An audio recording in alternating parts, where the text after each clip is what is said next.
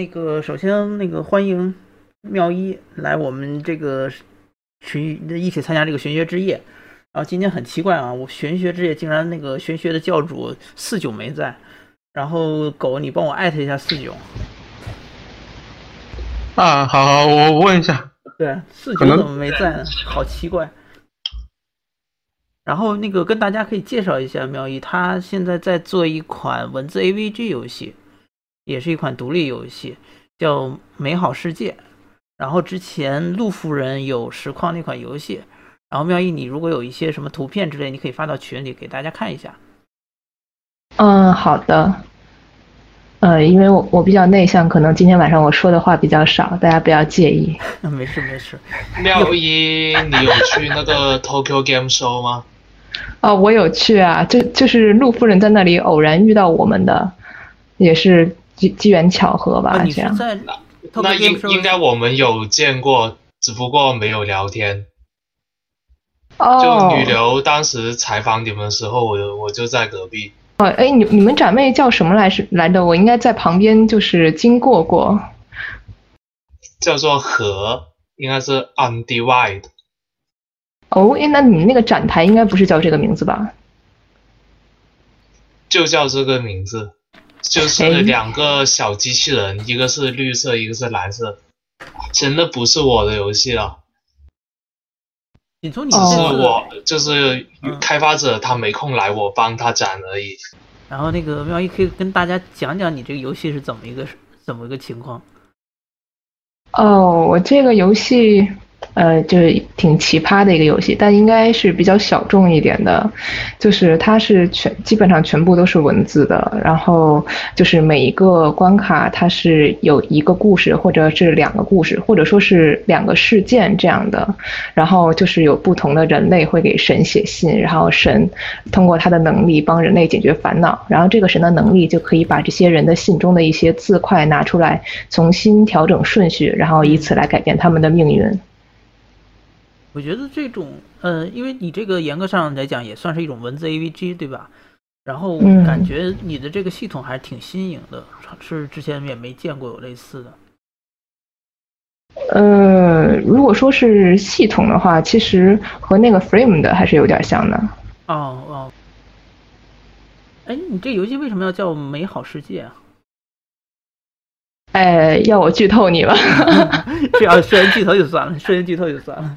因为当时我看到这个这个游戏，其实让我想起的是那个，呃，史克威尔尼克斯的一款游戏，我不知道你知道不知道这那款就是跟声音有关的那款 RPG 游戏，好像国内也有翻译叫《美好世界》。哦，那那我没听说过，待我回去查，我回去查一下。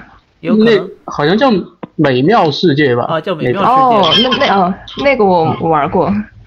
对，当时那个一开始以为是那款游戏，然后就想，哎，那个游戏不是很早就出了吗？然后一看不对，不是一款游戏。啊，那款游戏的那个画风还挺奇特的。今天主题是啥呢？今天主题是，我想先听听主囧叔想聊啥。我我没什么特别想聊的。呃呃，刚刚我们你你你今天不是请了请了什么人吗？对，我我我刚刚我们在介绍那个妙一那款游戏，就是《美好世界》。是一款文字 A A V G 游戏，你刚才有看到群里发的图吗？呃，有有看到，我其实那个呃，就 In Indie Play 的时候就是看过，就是当时我没上去玩就是了。是当时你在 Indie Play 上有玩那款游戏是吗？我我我我我没玩，我就路路过看到了。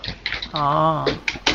对对对，当时我我我听看这名字，我第一反应其实是美妙世界，哦，还一开始我也我也我也我也是想到那个美妙世界。呃，我们这游戏名字起的也是特别大众脸的感觉，然后之后不同的人叫起我们这个游戏，有叫美妙世界的，还有叫完美世界的，然后就各种不谐。完美世界这个，完美时空表示压力山大哦。啊，喂，有叔来了，啊，听到。我们刚刚开始，听到像感冒吗？哦，对，今天你有鼻音有点重啊，听得出来是吧？啊啊，然后那个我其实今天有一个话题想聊啊，就是我我前段时间发生就就是在网上看到这么个有意思的事儿，就是这个嗯 Mad Max，你们知道吧？就是《疯狂麦克斯》那部电影，嗯，对对对对那部，电影拍的不是挺好的。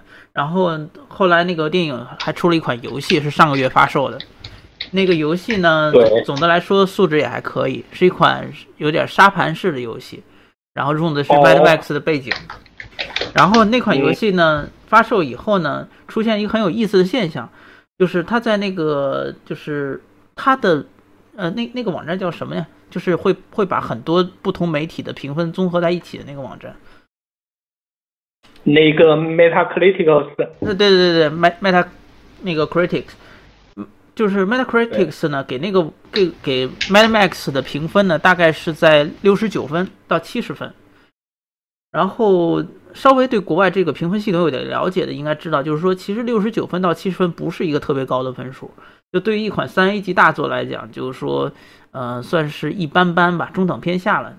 然后，嗯但是很有意思的是什么呢？如果你上那个 Steam，你看 Mad Max 的那个评分是其实是好评如潮，呃，应该说是特别好评吧，因为它的九千多封评论里面有百分之九十二是好评，啊，就是它的好评率非常高，而且呢，呃，那你继续，而且呢，就是 Mad Max 普遍来讲，就是说，的确是一般媒体的评价给分都不是很高，像 GameSpot 就给了六分，然后但是好像其他的一些玩家却给的分数都不是很低，都都给的蛮高的分数，而且我看到很多 YouTube 博主也都给了，就是评价都还不错，然后嗯这就出现了一个问题，就是说为什么会出现那么大的差差别？就是说是媒体有问题吗？还是说是是就是到底中间发生了什么事情？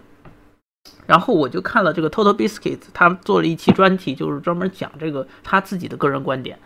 然后他说了一个很有意思的事情，就是说什么呢？说媒体真的是跟有的时候跟这个这个大众，就是玩家之间是有一些脱节的，就是媒体说的其实也没错，但是玩家他的观点其实也没有错。嗯，总的来说，媒体的喷的地方在哪儿呢？就是说，觉得 Mad Max 里面就这款游戏里面有很多的系统啊，就是有点，呃，比如说吧，在 Mad Max 里面，它是一款沙盘游戏嘛，你你有大量的时间可能都是在捡那些就是材料啊、改装车呀，或者是到一些小镇去打那些就是那些你知道呃我怎么形容那些人呢？晃晃，对对，那些暴走族啊，对吧？然后把人家那个那些据点都给炸了什么的。但是你的所有玩家做的这些事情呢，其实对这个故事本身是没有任何影响的。哦，就是说，它就完全是一款，就和很多其他的沙盘游戏一样，就是说有很多用来的，探索的，对，它有很多的支线任务，它有很多的你事情让你干，让你觉得好像就是忙不过来，就一直在忙东忙西，但是似乎忙东忙西呢，又跟主线没太大关系，一直在忙一些跟主线没没有什么什么关联的东西。然后呢，就有媒体就评论说，这简直就是一个，就是好像在强迫玩家在重复劳动，强迫玩家在工作，或者是说觉得他在这个叙事上没有太多新颖的地方，或者是说这个，呃，就是说，总的来说就是在这方面的有有一些诟病吧。然后呢，呃，但是同样的，你看到玩家的观点是，你会发现，其实很多玩家，这也正是很多玩家喜欢的点，就是说他们玩 Mad Max 并不是为了故事去玩，也不是为了什么就是推进剧情什么的，他们就是想要享受那个世界，他就是想在这个世界里面去端掉那些暴走族的据点，然后开着车到处玩。对，因为就是 Mad Max 的世界就像你玩星战的游戏一样，就说那个世界的 fantasy 已经在就是说游戏外面已经被塑造出来了。对，对，所以其实玩家反而并不太 care 什么叙事啊，或者是说是不是跟主线一定要有关系啊？他他似乎玩家并不是那么在意这些事。其实这有点像我以前我我自己还记得，就是说我最近像我现在玩 GTA，我很少就是说会会真的开着车到处乱逛那种。我前段时间我我我打 GTA 五的时候，我就很快就想把它的故事打打通，打通以后看它有什么隐藏要素啊，看它有什么那种问号的支线，我就想想办法去打，看看挖掘这些东西，然后都打出来了，我就基本上这游戏就不会再碰了。但是我还记得，就是说，在我玩 GTA 二的时候，就是就是我上小学的时候，那个时候玩 GTA 二的时候，我刚接触这游戏时，这个游戏的主线我是一点都不碰的。然后当时基本上那一年就是每一天或者是每隔几天我都会上去，就开着车到处逛，然后去去去就是抢车撞警察或者是找茬，你知道吧？就就就干这些事儿，然后就天天玩的不亦乐乎，然后也没觉得这游戏不好玩。然后后来我记得 GTA 三上市以后，然后他们就说 GTA 三有什么电影式的情节啊，这个剧情有怎么怎么好。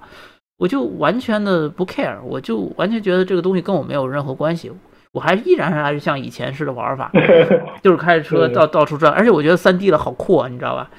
然后，但是后来呢，就是时间久了，我记得是好像圣安德烈斯吧，就是他出的第三个资料片的时候，我才开始觉得，哎，我想玩玩他的任务，就是说我我想我觉得他这故事可能还是挺有意思的。嗯，然后这个事情就是后来久而久之，因为 GTA 我每做基本上都有玩，像那个圣安德烈斯以后，就是圣安德烈斯我通关了两三遍，然后那个后来 GTA 五啊、GTA 四也都有玩，然后直到最近那个我有一个朋友他买了 GTA 五，他不是一个特别特别核心玩家那种，然后他就说他最近玩 GTA 五，然后我我跟我说玩了很长时间了，然后我我我问他你你剧情进度到哪里的时候，他说他说他没怎么打剧情。他说，他就一直是开着。他说，他说那他说那些警察好难打呀。然后，然后他就说，有时候老是跑不掉。然后，然后我就跟他讲，我说，你知道这游戏里可以调秘籍吗？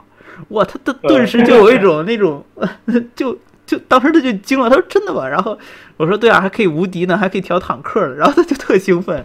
然后那天就就特高兴，说赶紧赶紧告诉我这个秘籍怎么怎么调。然后然后回家他就就就耍了一晚上，拿开着坦克到处打警察，然后就玩的特开心。到现在这游戏他都没怎么去打那个任务，他觉得那样就就是就挺开心的。就那个任务，反正他他玩了一个，他买的也是英文版，他他他没买中文版，所以他也觉得故事我也我看那些英文好累啊，我就我就打打这一节就好了。呃，所以，所以我觉得这是个很有意思的点，就是说，关于现在大家这么着重，就是说，普遍大家现在都觉得，就是做至少在游戏开发圈，大家都觉得一款好的游戏的标准就应该是在叙事啊，怎么融入这个世界啊，还有是不是应该有深度啊，就在这些方面去挖掘。但是似乎很多玩家他并不是那么在意这这件这这件事情。而且你也不能说这些玩家是不爱玩游戏，对吧？也不能说他们不懂小白玩家，他们其实是是通过这个游戏玩出自己的那套故事来，自己的那种感觉。这也是之前我们上期节目有聊到，说这个呃游戏就 gameplay 它跟其他媒介不一样的地方，就是它需要玩家，就是说怎么讲，就是对他有那个玩家的交互参与嘛。对，就前段时间我我看了一个视频，他说的特别好，他说说 gameplay。就是并不是说像叙事那样告诉玩家该做什么，而是让玩家自己来来找到什么是 game。给了玩家一个空间，是吧？虽然不是完全的自由，但起码有个空间可以让你去做一些发挥。对对对，让玩家自己去讲自己的故事。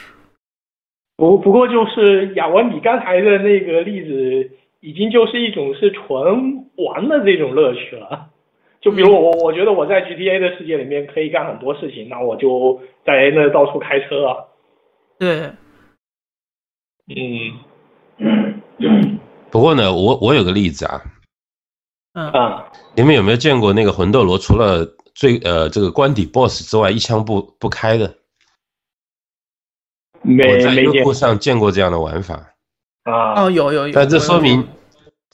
对，就是说呢，你你你给玩家搭建了一个舞台，游戏往往就是说给了玩家一个这样的空间啊。至于想怎么玩，真的你可以做出各种不同的发挥来。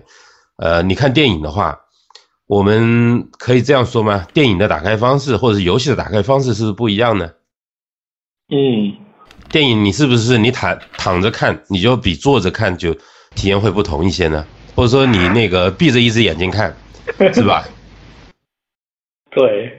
对，其实电影里面呢，可能这个媒介里面没有那么大的不同。但是你说我在电影院里面看和我在电脑前面看，在家庭影院上看是不一样。哎，对，那肯定不一样。但是你说游戏呢？你像我们在红白机时代就有很多种不同的玩法，对不对？嗯嗯。而这些所有的这些玩家，他的呃，你你看到他玩也好，有不同的玩法也好，他其实这些内容也成了这个游戏本身的一部分，而这个可能就是跟电影有很大差别的地方。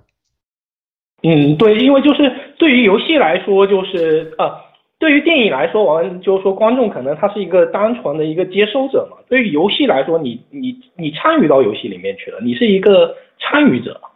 说你是整个游戏这个内容给其他人也好，或者是你把它录屏录下来，是吧？然后现在是可以录屏，以前我们就可能在街机厅里或者在那个电视机前围着，我们就看着别人的表演，对吧？你是一个内容的创造者。在某种程度上，你创造了你独有的内容。对，对。但如果是电影的话，那我也也不能说完全没有交互啊。当然，我们前面讲的，它有一定的选择空间，对不对？那这个选择空间似乎对于这个电影实质本身的内容不会有太大的一个呃干预。呃，还有一种呢，比如说他写电影评论，或者说我觉得哎呀这个电影好赞呐，我去发朋友圈啊。但是呢，你你在呃很多东西啊，你可能就是说。它可能会成为这个电影周边文化的一部分东西，但是它不是属于，呃，跟这个电影内容本身有很密切关联的，因为，呃，这个跟游戏还不太一样，对不对？我们说多人游戏的时候，你遇到不同的同伴，或者说你遇到不同的对手，是吧？特别是多人游戏这里面，它直接就决定了啊，你不同的玩法会给其他的玩家带来什么样的体验，你就相当于是和游戏一起来提供给其他玩家内容。嗯。所以想，这这也是个很有意思的一个呃角度，可以看到，就是说呢，游戏它和其他的媒介，特别是在交互这个呃层面，它不同，它意味着什么？对，不过就是我觉得现在游戏界就是，嗯，就是说还是有一些就是就分分派别，就是极端化的案例了，就是说，比如那个有一些很，就是说。呃，就分得很开的一些，就是说极端的例子吧。比如有的游戏设计师，就是他就认为，就游戏的机制是最重要的，你其他东西就是都都都不重要。然后就说，比如叙事主义者，他就认为就是游戏的故事是最重要的，就是我想讲的东西是最重要的。你你你那机制得为我服务。所以就是这也是一个业内就比较有，一直是比较有争议的一个话题。对对，我记得孟非他之前我们聊的时候专门谈过这个。就是属于叙事派和这个交互派这两种是主要的观点。嗯，还有那个我之前发的那篇文章，你们有看到吗？说四大派嘛，那个俄罗斯主义，就以以那个任天堂为首的那个俄罗斯方块主义嘛。然后还有俄罗斯主义，这个名字好然后还有那个，对，还有就是暴雨之类的，就是叫那个叙叙事主义嘛那一派。然后还有。还有 Steam 的 Steam 那一派叫模拟主义，然后最后一派是那个 Gamification 那一派叫做那个行为主义派。行为主义。哎，那文章你可以再发一次，发一下。然后我我我我我发给我发去给你们看。我觉得这个还我觉得那篇文章挺有意思的。然后就还有一派是几方观点都接收的，叫做好像叫惊奇主义，叫和平主义派。呃。大家要和谐。呃，不过就我觉得这个，这真的是你怎么定义“游戏”这两个字的问题了。说起来，今天我又发了一期新的这个额外加分的这个翻译，就是“游戏是什么”，大家有兴趣可以看一看。对，太赞了！要不就直接发过来吧。对，那个景聪，你可以说说，就是说你看了这个视频，你的感觉。因为这也正好跟我们今天这个话题也有点关系，就是说关于这个游戏是什么，其实归根结底还是这个问题。就他他里面讲到一句话，我印象非常深刻的，他就说他和那个就负责讲的那个人，还有就是负责写这个额外加分那个文案的那个游戏设计师，他们两个人最近都越越来越少的去用。game 这个词去形容他们正在做的这些东西，他们就用那个那个 inter interaction interactive media expression 呃 interactive 就是 experience 对 对对，我怎么觉得这么熟啊？这是 就是他们就觉得是交互体验，他们觉得其实一个东西它它有交互就就行了，就是。所谓的就是那些游戏的定义，反而把这么一个自由性非常大，而且未来有无限潜力的这样一个媒体形式去限制住了，就是整天去批判说哪哪些是游戏，哪些不是游戏，我觉得就就非常不好。嗯，然后我我就想起，就大概半年前，就是那个 Uncle Uncle Big Two D，就所谓的大像素大叔，像素大叔，对，就是梁建峰，他就做了一款小游戏叫做 March，然后那个游戏才几分钟，后来是发，他原本是做了发到了那个 App Store 上面，结果几次都没就没有。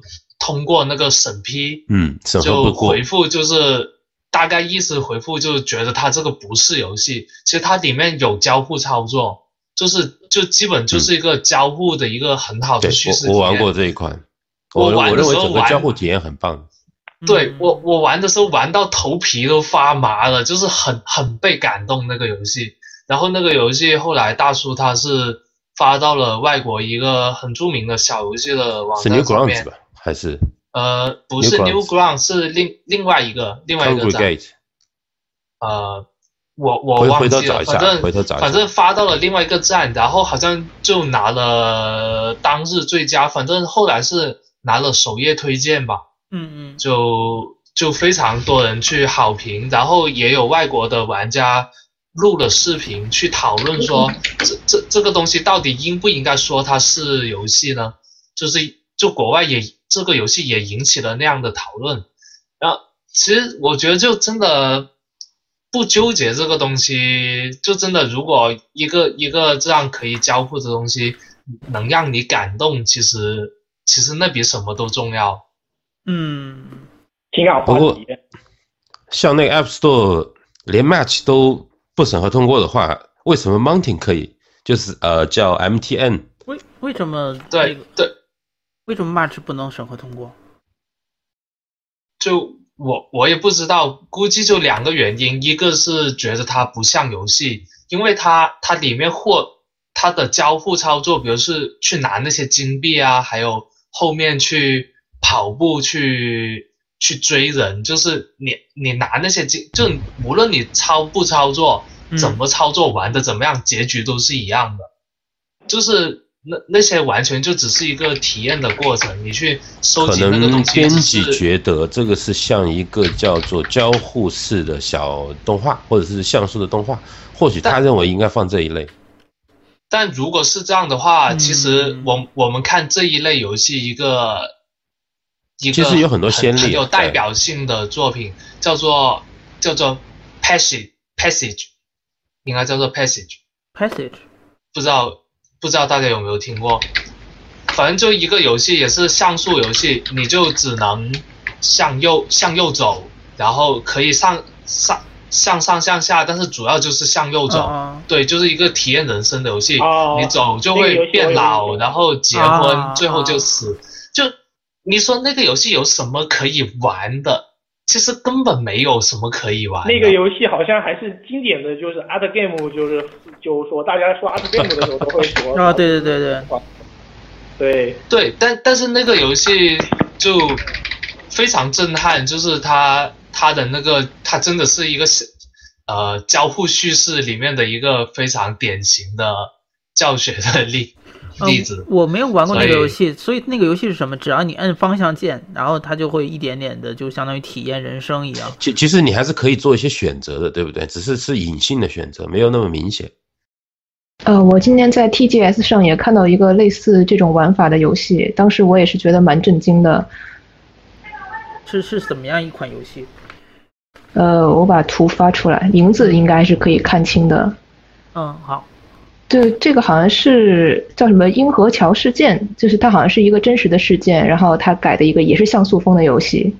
哦，我看到它上面好像获得很多提名或者获奖的样子。对，就是游戏一开始就是这个人要被执行死刑了，在河边，然后他一步走出去，然后就是你所能做的也都是上下左右，然后就一直往往右走，然后你掉到河里，然后你就在河里游爬上来，然后一路上他不断的闪回自己要和自己的妻子和孩子团聚，然后当然到最后的时候又一个镜头就是他被吊死了。哇。哇，这看起来是一个很抽象的画面，不过，所以这个哦，这是警装发的，呃，所以刚刚那个那个鹰什么 Old Creek Bridge 就这个，它它这个是是它的游戏画面吗？还是它这是只是封面而已？呃，就是游游戏画面，就是你开始操作的时候，它上面这三行字就不见了，然后后面那就是游戏画面。啊，哇，蛮复古的感觉。那个让我我看到这个界面想到那个 GDC 的那个 PPT，什么什么 PPT？GDC 的 PPT 都长这样，好看？真的吗？也是哈，是哈，那个那个颜色搭配。哦，妙一，那这款游戏现在是可以已经可以呃购买到了吗？哦，我也不是很清楚，我就可以去他那个网网上去看一下。我觉得没没准是免费玩的，也有可能。对，大家有兴趣可以搜一下那个游戏。啊，我我想到就是可能就是这个话题可以衍生出一个讨论话题，就是游戏中的情感话题。对对对，这个是很丰富的。对，那个囧囧叔，你可以先说说你你你你想讨论的点在哪里？我没有，我我我只是突然想到，就是可以就是聊聊这个话题嘛，因为就是我我我其实这两周都在看就是相关的东西，因为我自己也在就是关于就游戏的这种情感化体验，就是如何达成这个目标上就陷入了一些就困境，所以也去看了一些资料嘛，所以在那个群里面不是也和大家就是就说几次都聊过关于这个问题嘛，对对对，就如何让就是说因为。因为就是说，你知道，就是嗯，就是说，其他其他媒介，就是说，他们可能也去追求，就是传达信息，或者就是说，让就是观众或者就是说读者通过就是阅读体验我的作品，就是接受他的思想，或者改变。但是就是说，游戏这个行业就是它发展的就是不是太久，所以就是就游戏的这种情感化情感化体验就是。不是，就是那种就不像其他行业有，就是说那么好的就各种案例或者就是方法，对，嗯嗯，所以就是说，我想就想讨谈谈，就是说游戏内的这种情感化体验如何构建，以及就是什么样就是好的，就是大家玩过什么样的游戏，就是给你一个会有比较好的就是情感化体验，比如就是说。各种情绪啦，或者就是那个呃悲伤啦、喜悦啦，这些就是人的，就是说高高级高级情感。嗯，就说同时我也想就是那个不是只是发泄的那种，对吧？对对对，刺激的那种。对对对，同时我也想也想就是了解一下，就是因为那个我知道就是景冲，还有就是做美妙世界的就是。呃，这位朋友他也妙意妙意美好世界美好世界美好世界对，就他们就是这样的，就是说游戏，他们我觉得你们也是希望去在游戏里面去追寻一些就是那个这些东西的，就是我想知道你们对于就是说这方面的问题的看法，以及就是说你们用什么样的方法去捕获这种体验？对，哦，我说的可能太泛了，就是说反正大家随便聊。嗯啊，我觉得要想达到那种程度，其实是非常有难度的。像 Journey 当时我就玩哭了，然后大家后来也看过他们做的一些分享嘛，他其实是调整了很久以后才做出那种效果的。他会找很多人来测试，刚开始测试的结果都是不是很好，就是他最后后来有一版，就是百分之多少的人就是玩到那块儿都哭了，他才觉得那是真正成功了。嗯，我觉得要做到那种程度真的是太难了。当然，我也希望能做到那种程度。但是我有一个疑问啊，就是说。嗯，Journey 可能还还还 OK，就是说，像有很多游戏，它它能够带来这种感动，或者是呃刺激，或者是各种各样这种情感的波动吧。然后，但是它真的是通过游戏的方式吗？就是说，比如说举个简单例子，像最早期那个《最终最终幻想七》，对吧？然后，如果你仔细看的话，比如说很我我觉得现在剧透《最终幻想七》应该已经不算过分的事儿了吧？就是那个。萨菲罗斯，萨菲罗斯就是把把爱丽丝杀掉的那个场景，当时震撼了很多人嘛。就是说，很多人都都感觉受不了。但是我这里就有一个疑问了，到底是说好《最终幻想》它通过前期它让你培养一个角色，并且在中间突然的让这个角色离开，让你产生了这种震撼呢？还是说它一直以来的这个包括它的这种背景动画呀，包括中间的剧情啊，就这些非游戏传，就是用的是传统游戏媒呃传统媒体，而不是游戏本身的这些内容，让玩家感到了这种震撼呢？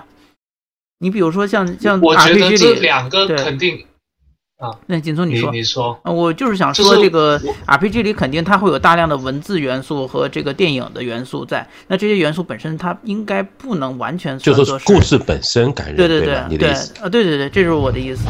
嗯，对，这这里就是又又回又又会聊到我们上次聊的那个话题，就是东哎，其西方实这个话题很深嘛，所以我觉得聊两期可能还聊不完。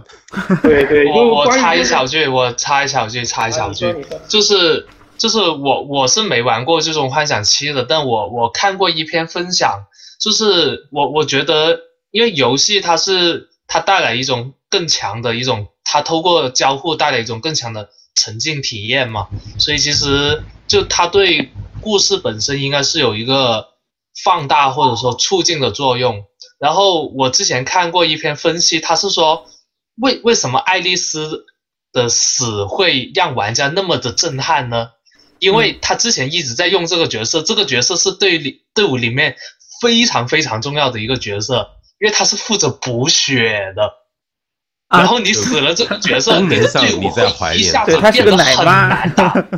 对，就是他 对你奶妈就是死了，如如果他他本来他这个角色在战斗中他的那个功能是无足轻重的话，可能玩家还没有那么强烈的一个体验。就他他死之后，玩家一玩就发现玩起来特难打了，因为你你补血跟不上啊，所以所以这个时候 就那种悲伤，就那种。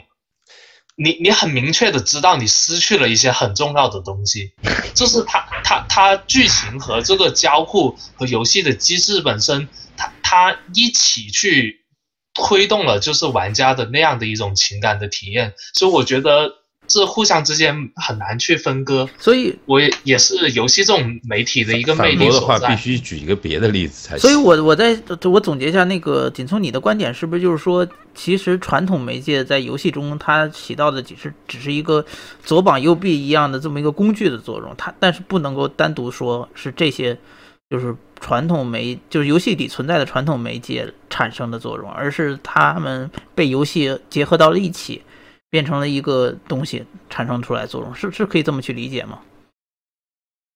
嗯，可以这样说吧，就呃，举一个比较极端的例子，嗯如果一个游戏的那个脚本就文案本来是很棒的，嗯，然后它的镜头、它的叙事都是非常电影化的，嗯我们把它的交互性的部分、可操作的部分完全砍砍砍砍砍砍到零，它也是一部很好的电影啊。对对啊，说说到我我也想聊一下，就是这个话题，就是说我可能观点不一样。我我其实我就跟我朋友聊过一个话题，就是我我因为我自己就是我很难分析这种体验，所以我一般是作为提问者嘛。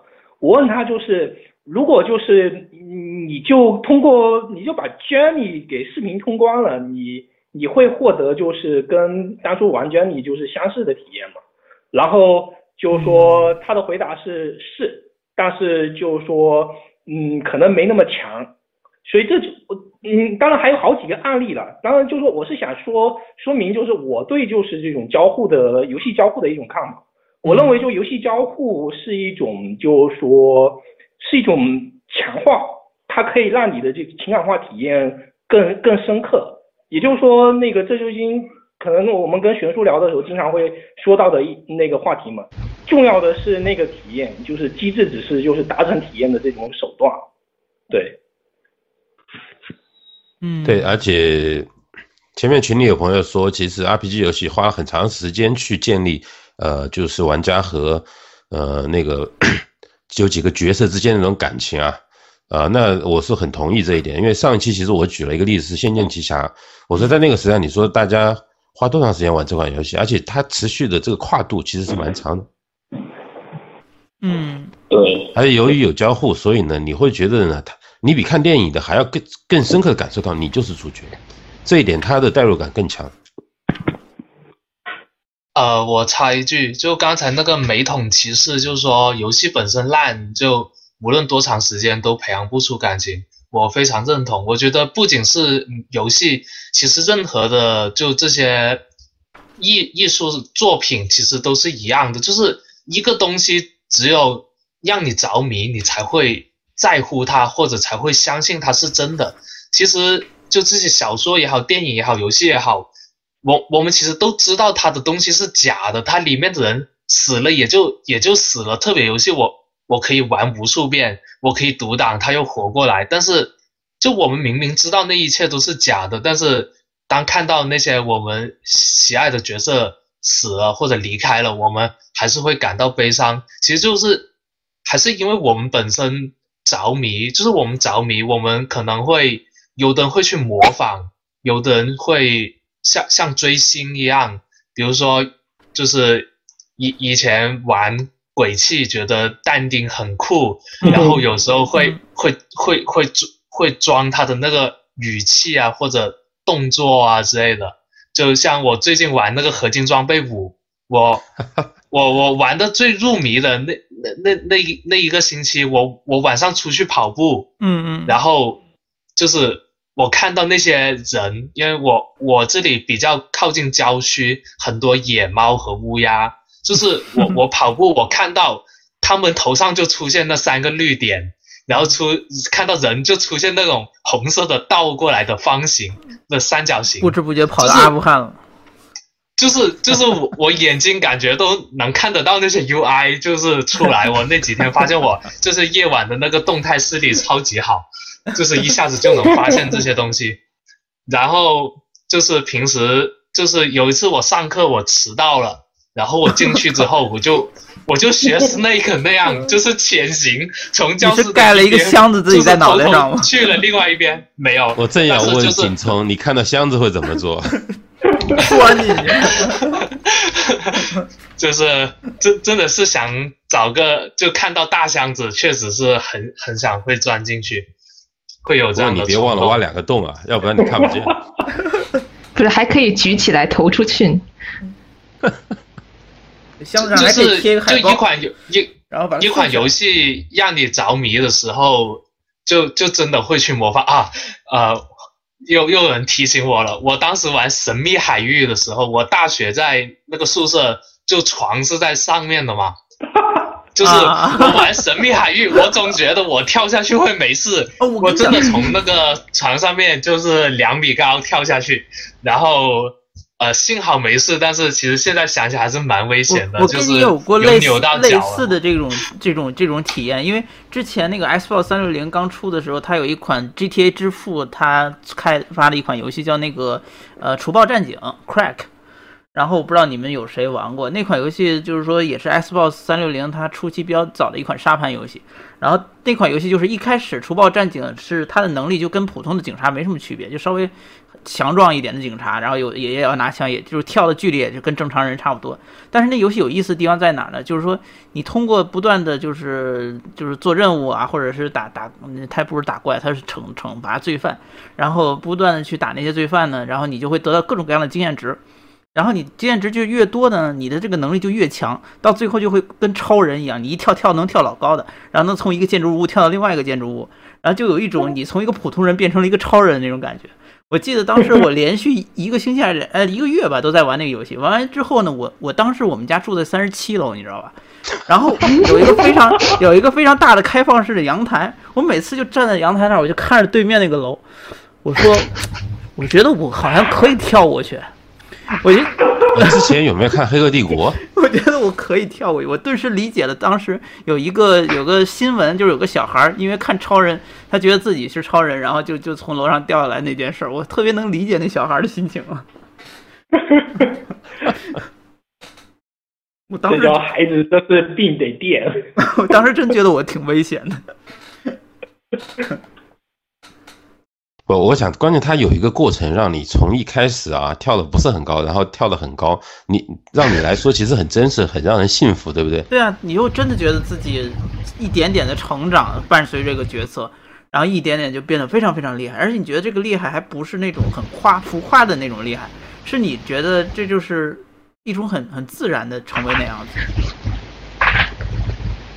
就有一种自己也跟着角色变强嗯，就是它不像电影，你是在一个第三者的角度去去看，就是游戏。对对对，无无论你是，就无论你是那个第一人称视角也好，第三人称视角也好，你你都会明白那个那个角色是你在操控，你你去跳，你去走，去去射击，就是就是很容易就是那那个叫什么移移情，就是很容易就会觉得自己就是他，所以就。就你你看到他能够做很多很酷的东西，就很容易就觉得说我我也可以，就是有这样的感觉。所以我在想，是不是这个游戏的核心点都是中二病啊？这个可能只是说虚拟世界对真实世界的一种影响。这这个就是一个很很深的话题了。因为因为一直你知道，我从从以前我就一直有一种想法，但当然我也没有仔细去想过，就是说，我觉得游戏就是每一款游戏对我来说，就像是让你体验不一样的东西。就比如说，呃呃，这话说的也不太确切，就是说，比如说就像《除暴战警》，然后除除暴战警，呃，不是除暴战警，就像你玩一款就是超级英雄的游戏，我觉得这款游戏的目的就是让你去成为一个超级英雄，去体验一把，就是说超级英雄是个什么样的感觉。比如比如蝙蝠侠是吧？对对对，然后或者是说那个让让你玩那个 Mad Max，就是让玩家成为 Mad Max，让你感觉像自己像个 Mad Max 一样，就在那种世界上生存下去，对吧？或者是像就就就真的是有点中二病，就是说让你觉得你买了这款游戏，你就成为这款游戏的主角，然后你就可以像这款游戏主角一样做这款游戏里面，比如说最早最早那个魂斗罗，就是你玩这个魂斗罗，你就会感觉自己真的就像那个。就是一个像像像第一滴血里面那那那个史泰龙那样的角色，然后拿个机枪就去杀外星人，Lambo，对，就就真有口袋。妖怪，口袋妖怪就是你就是一中二小孩，然后在那抓宠物去去，就我 我我居然都我真的很很，就我真的很喜欢，就是我我觉得口袋妖怪其实它的剧情本身非常的弱，而且每一代剧情我我都能猜到，我现在就能预言下一座肯定有八个场馆，然后你最后会 会变成那个冠军，要打败四个四个天王。啊，对对对，四天王，对，就是我现在都能够预言了，就是但是下一座出来还是会去买，就是它它剧情真的是一个很弱的东西，而且就是我其实并不稀罕去当那个冠军，我但是我我很希望我能够活在那个世界里面，就当一个普通的训练师，抓抓小对对精灵，就就很羡慕那样的一种生活对对。我觉得他在这方面塑造的真的非常的成功。对，这这个就是我觉得就口袋外他创他创造了一个就是 fantasy 的 world，一个就是说幻想世界，嗯，就是说可以让你就是那个，就是说让你就幻想你就在那个世界里面，而且就是说它构建的这个世界就是是属于跨媒介的，对，这非这是非常神奇的。我想可以这样说吧，因为有了交互，所以你，因为人其实从小到大无时不刻不是在和环境进行交互的，对不对？你比如说我拿一样东西，拿一个杯子，那这个杯子就不在桌子上了，在我手上。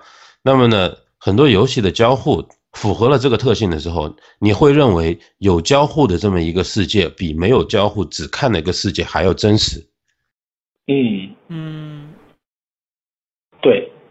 呃呃然后这所以很多时候，其实画面倒还不见得一定是最重要的了。那你画面上看起来就算是像素，可是你能做很多事情又会怎么样呢？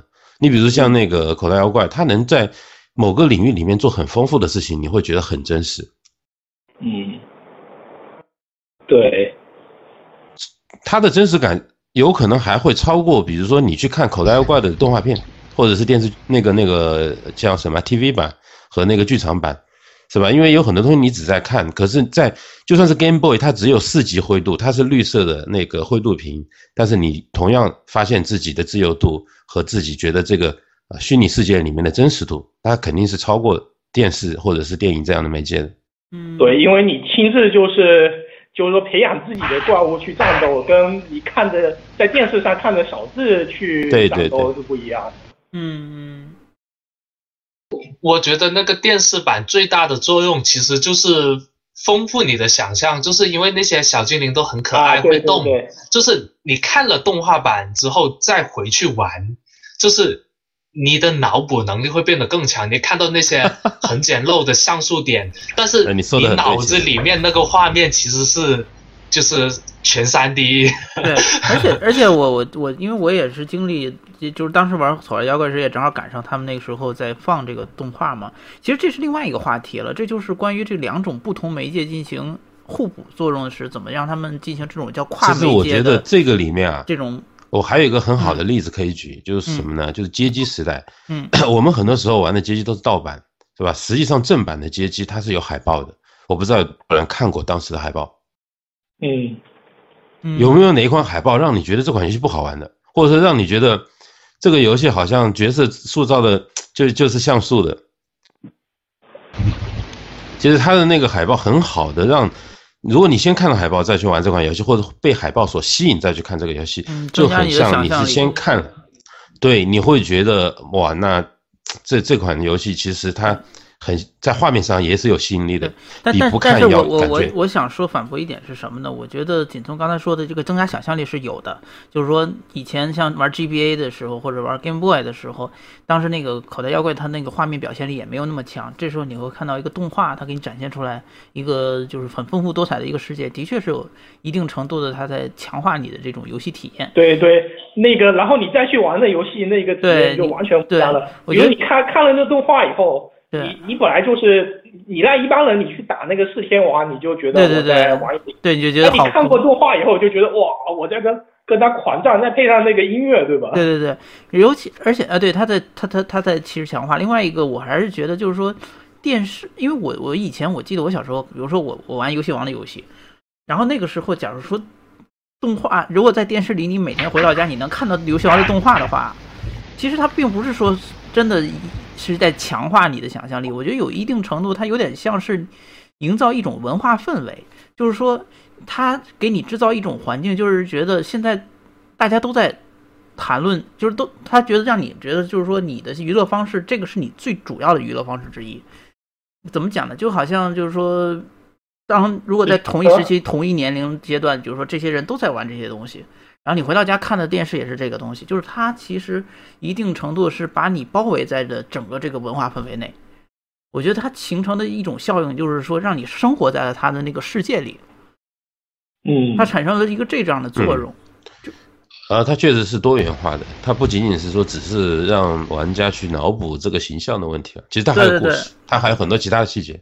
对，我觉得它动画就哪怕后来像现在游戏，其实它一点都，你比如说像 Mad Max 对吧？它它的电游呃，当然 Mad Max 这个这个例子不太好，就是说像有些游戏它可能本身都不比动画本身的这个画面体验要差，但为什么它还要结合动画，还要结合漫画，结合这些各种各样的不同媒体？其实它就是要营造一种整个的一种文化圈的一种氛围，我觉得。对对，然后然后另外还有一点啊，我想指出的是，你在其他媒介里面，就是说里面的就是角色他能做的这种行为，就是是比游戏里面多的。但是游戏里面就是是其实是对那些行为的抽象，他只是选出了就是你最重要的这种行为进行模拟。嗯嗯，对对，这就是我认为很聪明的地方，因为早期的游戏的机能，其实你像那个红白机或者是 Game Boy，它不可能说，呃，它有的时候可能都没办法模拟出我们能看到的一半，但他只要把最基本的那个东西给模拟出来，你就会认同这个东西是那样。比如说像超级玛丽，你能看到胡子，对不对？你能看到他穿的是大概什么衣服，还戴了顶帽子，就这就是四两拨千斤的地方。对对对，嗯，现在在日本最火的那个妖怪手表，其实它最开始的时候也只有游戏，但是当时就不是特别火。其实我是在那个时候就玩这个游戏，嗯嗯，觉得做的还可以。哦，但是它后来过了一两年以后特别的火，就是因为它同时又做了动画、漫画，然后还有玩具什么的。其实我觉得和曝光度也有关系，就是毕竟我觉得在日本肯定玩游戏的小学生会没有看动画片的小小没有看动画片的小学生多，嗯，我觉得这也是一部分原因。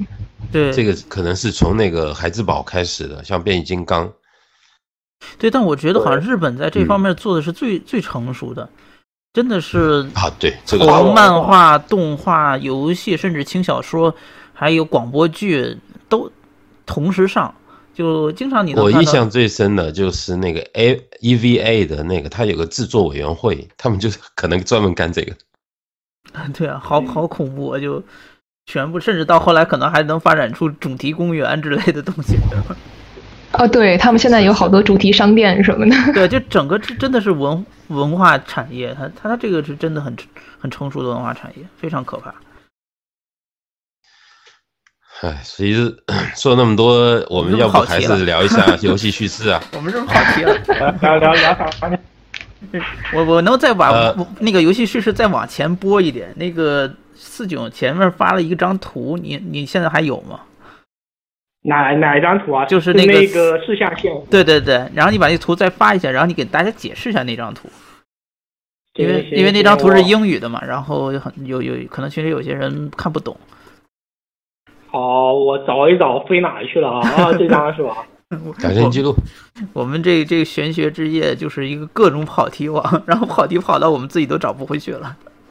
就是说，他这张图就是说那个现在这个业界就是已知的这个游戏设计的四大流派嘛。嗯然后就是说，最左边左上是那个模拟主义嘛，以就是那个 sim 还有就各种沙盒游戏，simulation，嗯对，然后那个右上是那个叙事主义嘛，就是说最终幻想、暴雨都属于这个范畴嘛。对 narrative，然对，然后就是右下是那个是那个行为主义嘛。呃，我我先说左边行为主义，最后说，就左左下是那个以任天堂为首的，就是俄罗斯那个俄罗斯方块主义嘛。你看那英文，嗯就因为因为就是任天堂就是他们追求就游戏就是最纯粹的这种乐趣嘛，最纯粹的那种范嘛。嗯，，对，然后那个，嗯、最最右边就是说是那个另一个流派了，就是说大家经常聊的那个 gamification 嘛，嗯这派叫做那个行为主义，也是就是那个四大，也是这四大流派里面最保守的一个流派。嗯、然后顺道一提，就是俄罗斯方块主义是最看不起有行为主义的。啊、这俩是对立的是吗？对对对，因为就行为主义这个词本身就在那种心理学观点里面，就是说带一点贬义，就是说行行为主义的，就是说这个大流派它设计观就是把人当做一个就是说那个需求系统，就是说因为你是一个系统，你要嗯你有各种需求，所以我要让你满足各种需求。嗯同时，他们在游戏设计上也是就是最保守的，嗯对，就是说他们不会去追求什么创新啊，更多就是说停留在很粗浅的，就是奖励惩罚，就是那个 revenge 的这样的，嗯就是说就很基层的一些那个。那不能说是很纯粹的游戏化，它只是利用了一些简单的机制在做，对吧？对对，它是用机制影响行为吗？还是对对，反正就是说它它是基于就很很表层的这种刺激吧，就是说，我觉得那个可能国内的游戏开发者，你也可以把它就是那个列为就是行为主义，就是说哦，比如说我我很好的应用了就是斯斯纳金的理论，对。斯金纳斯纳金的理论就是对是斯金纳对斯金纳的理论嘛，我我我就是很简单的就是这种老鼠模型嘛，对对对。就是说奖奖励惩罚反馈嘛，对，对。然后就说，嗯，这这其实是就是说一种对那个爬虫脑的这种刺激，就是属于就是动物级的刺激，就是说它它就是非常底层。对我记得我以前看心心理学导论时就有说过关于这个斯金纳为代表的这个行为主义的这个理论，就是说他们好像认为就是说只要给创造充分的条件，就能改变这个人的内心的这个想法，或者是创造出他们认为就是就是这个人是完全可以通过外界的这种这种这种怎么讲条件来来来塑造出一个人，是这个意思吧？对对对对，就是说，因为这派的那个学说，其实就是它有很很长的那个那个历史渊源的。它其实是从那个笛卡尔那个时代开始的，就是说那个笛笛卡尔嘛，他一句就我思故我在，把就是身心劈成两刀嘛。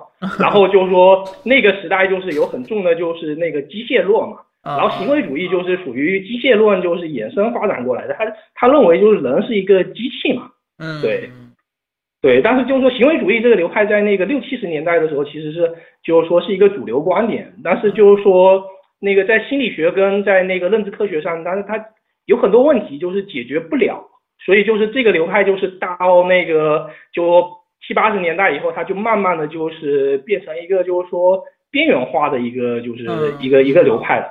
但是就是说这个流派它产生了又一些很有用的那个理论嘛，比如那个巴甫洛夫，对，斯金纳、巴甫洛夫这些嘛，嗯，对，对，然后然后还还回到刚才说的那张图嘛，四个象限嘛，然后那个中间那个就是是惊奇主义，惊奇主义就是是好像是那个柏拉图就是对哲学家的一个形容，就是说一种就是说属于开放态度的一种观点。他就是吸收，就是这些所有流派的这种观点嘛，就是说，呃，也是这篇文章的，就是作者他主要的观点嘛。对，反正这张图大概就是说的，就是那个这个意思嘛。啊，对，你们可以看一下那篇文章，就是他有列出就是几个流派那个，就是说代表性的游戏，我可以截给你们看一下。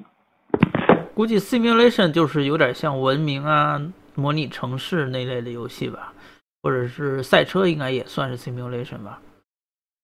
赛车还不算。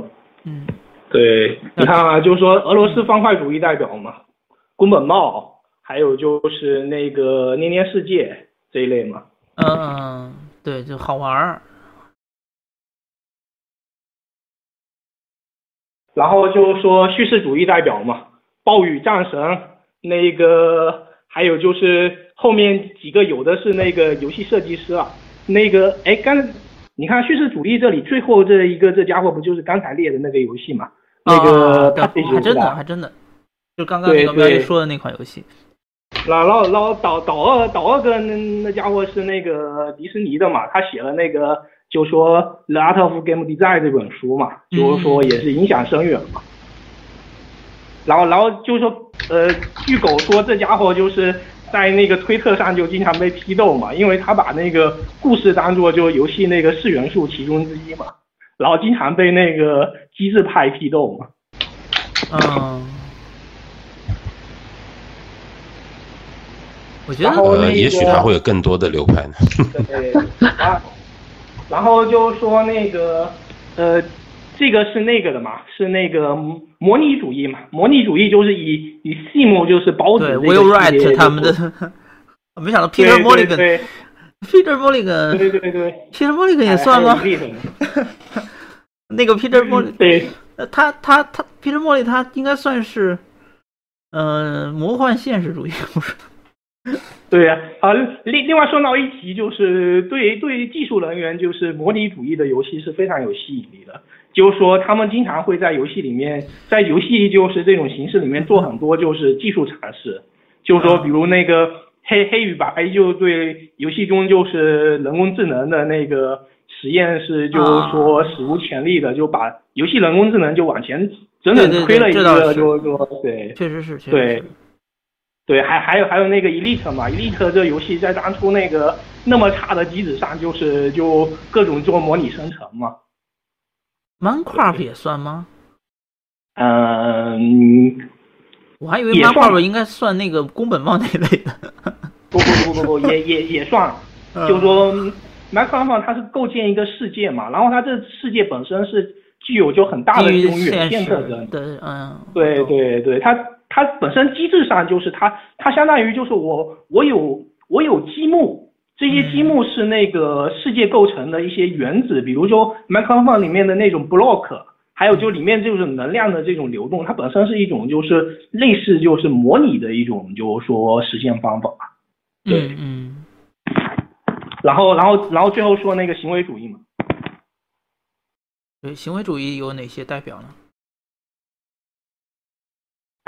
行为主义最有名的就是《游戏改变世界》啊，那本书啊。对，那这其实很多还是跟游戏化有关喽。对，还有 Zinga。对，好吧。对，然后行为主义的那个特点，那个如果没记错的话，Mob Wars 也应该也是 Facebook 上一款非常氪金的那个页游。我觉得 Zinga 的游戏很多还挺挺接近国内的这个页游的情况。对对，就是说行为主义者一般就是说他比较保守嘛，对，嗯。对，然然后就是说那个，这就是那篇文章里面讲的，就是那个几大流派嘛。对，嗯。哎，那现在的氪金游戏、抽卡氪金游戏算算哪一类呢？刷刷行为主义吧。算行为主义。就这有很很重的就是斯金纳特征啊。对啊。对对对。对，算算算算行为主义这个流派嘛。对，最后就是惊奇。对对，惊惊奇就是那个，就是这篇文章里面他说的主要观点嘛，就是说我我包容，就是说各种想法嘛，最重要的是就是目标导向嘛，就是说我我想用这游戏做什么。嗯。对。行行行了，我我讲完了，你们你们继续看看还有啥话题。当然当然，我相信并不是说。就是绝大多数游戏，它可能不一定是按照这个就这么四种分类来来做的，所以它它有可能是就是可能它每一种都有可能有一点它的特征在，这这是有可能的。对对，其实其实就是呃，我我想插一句话，就是其实我觉得大多数的游戏开发者，他并不是说定义是定义我我自己是哪个阵营的，然后说好我我就要做这样的游戏。只不过他他其实就是想他把他想表达的一种体验，想传达的一个东西去去做出来，然后这些所谓的分类型或者这些都是别人后来给他加上去的罢了。嗯，我觉得他开发出来的游戏的性质其实是和他自己的性格是有关的。就像其实玩游戏的玩家，他其实根据不同玩家的性格，他也会有不同的游戏类型的偏好。嗯，嗯，对，我相信这妙一肯定本身也是一个文字 AVG 的爱好者。哎，对，说这个我可以给你给你们贴一下我们前一阵子做的那个问卷调查的某一项的结果，就是还有点意思。哦。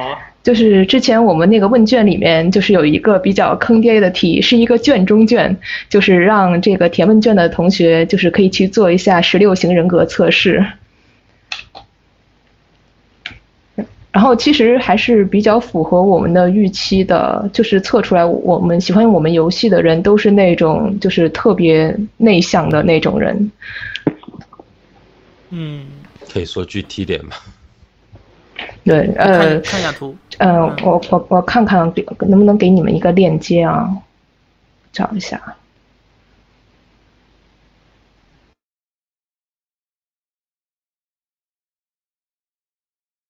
最多的类型是那个 INTP 逻辑学家。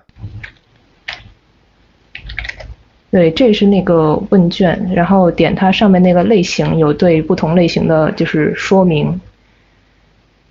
你你们这个问卷是在线做的还是后来怎么做的？呃，是在线做的，就是通过微博啊、朋友圈什么的稍微扩散了一下，最后收回来有将近三百分嘛。啊。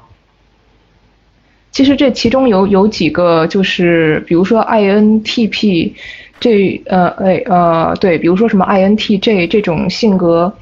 就是都其实都是在人类的比例里面是特别小的，可能只占到百分之一、百分之二左右。然后，但是在我们的问卷里占了百分之十几，就是说明就是其实是有很严重的这种性格的，就是偏向性的。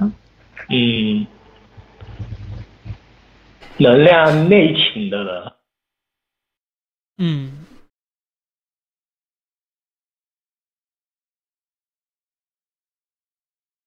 程序员，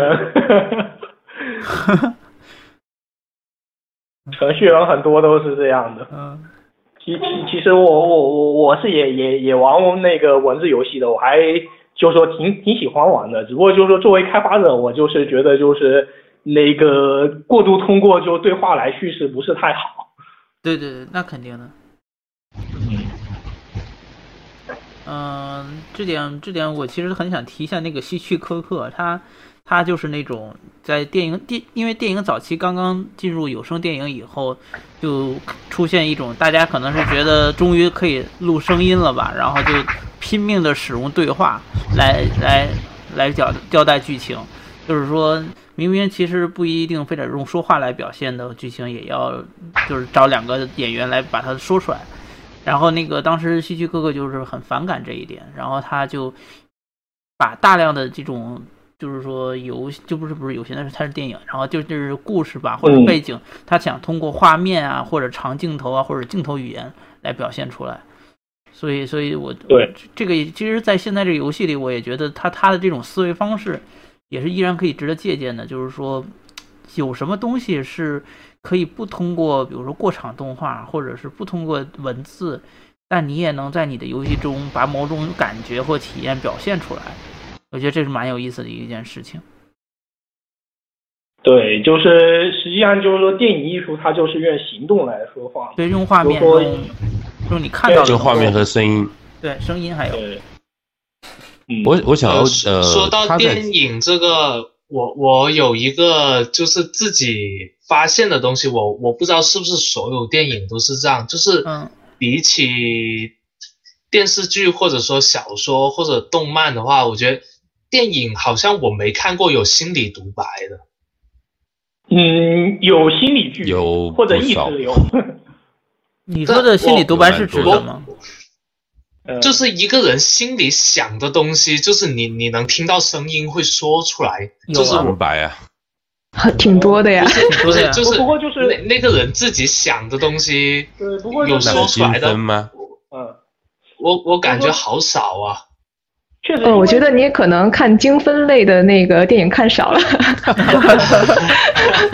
因为这类电影我看的特别多。但是就是说，那个我我因为有看那个，就是说那个好莱坞编剧之父那个罗伯特麦基的书嘛，故事嘛，他其实在他的书里，他是不大就是提倡就是愿就是说这种内心的独白去表达一些就是说东西的，因为就是说，嗯，你最好得通过就行动，还有就各种。外在的东西去就是去表达去观察，对我我我也很赞成这样的观点。我觉得就是就是其实电影有一个很有魅力的地方，就是我我看那些是，反正我我没有想回想得起来是有那个心理独白。你看过《Fight Club》吗？没有没有没有，就是 Brad Pitt 演的那个午夜不是搏搏击俱乐部是吧？搏搏击俱乐部我有看，有看，它里面就有很多心理独白啊。他一上来那些人，那个那个旁白一直都是主角自己的心理活动。他一上来的那这整部剧好像很多这个大部分都是他的自己独白。好像是，确实是。对他，他就会，比如你还记得有一个场景，他他去参加那个什么，就是那些还是癌症病人还是什么，就是他们那个那个那个像像就。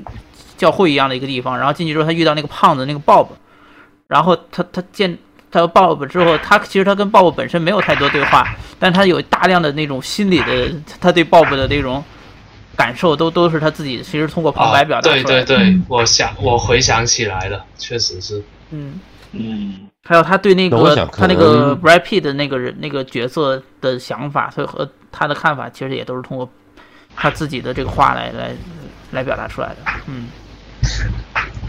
我想，锦中，你是不是想说，就是电影有它自己啊，就传达体验很有优势的地方，很有可能这个优势未必一定是通过文字或者是台词来表现。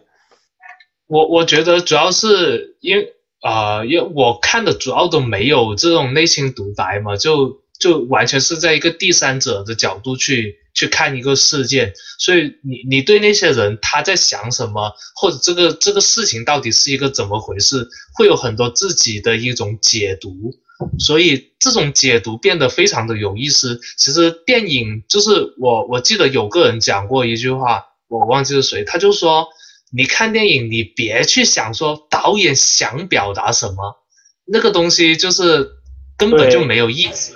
你你你看了之后，你自己有什么收获？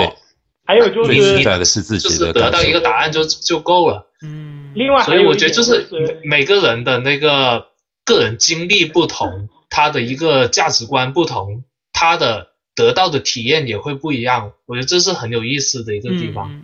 四九，你刚刚是要说什么？我刚才另外还有一点就是说，如果就是你的就是。呃，就是说电影的那个电影故事里面的冲突全部都用就是心理独白来解决，那要演员干嘛？那就不要画面了，我们就直接看字广幕播剧，那我们就直接把字幕。午夜情话。嗯，这个我以前也专门就是看过那个讲编剧的书，就是他的编剧技巧里的确是要求，哎，不是也不是说要求，他就是说这个最好的去就是描写这个人的心理变化的方式，就是通过面对不同的事件，然后这个人做出什么样的选择来表示，而不要用他的就是说内心直接讲出来，就是那个他们认为是一种比较二流的方法。嗯嗯嗯。但是其实我觉得就是，嗯，有一些电影，比如说他就是讲一个内心有疾病的人，他就是喜欢，就是就是一开始他就自己心里讲讲讲，其实我也觉得挺有意思的。嗯，但这个里面可能就是看，呃，我个人的观点是什么？我认为，呃，游戏呢是通过声光和交互来传达这个体验，那电影呢主要还是靠光和声。这个里面它的体验有很大的程度上，其实包括游戏体验也是啊，是不是都是人的一种心理体验？当你看到屏幕上有东西在动，实际上不是屏幕本身在动，而是你心里认为有一个东西在里面，对不对？比如说是有一个空间的，有那么一个世界的，呃，特别像魔幻或者科幻那个电影里面，你会认为好的这些电影呢，它会把它设计的让人觉得很真实可信，哪怕不是我们每天生活中可以见到的东西。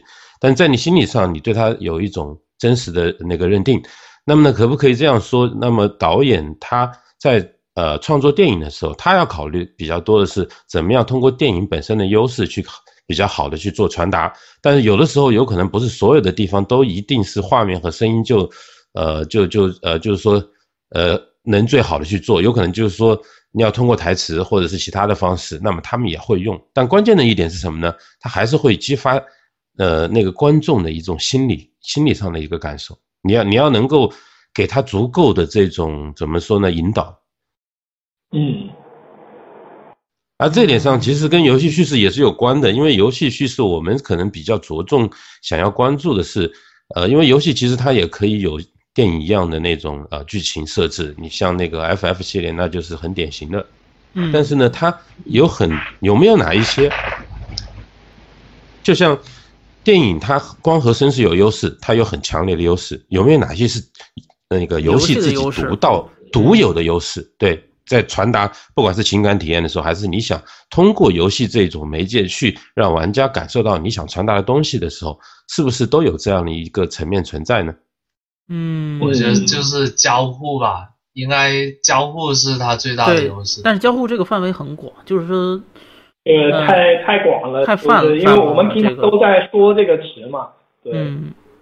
啊，我想这个可能需要结合。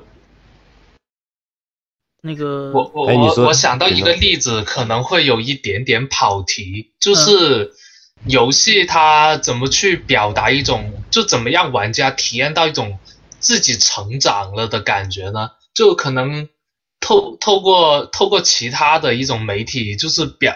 就是那种表达，就如果光说你你成长了，就是会会很乏力，就是就是没有人会有那种感觉，可能可能你你你得就是丰富很多东西，就是让他，比如他原来打不过一个人，后来他打得过了，或者他历经什么千辛万苦学到了一个什么传说中的技能，拿到一把传说中的武器，就是他可能他需要很多的。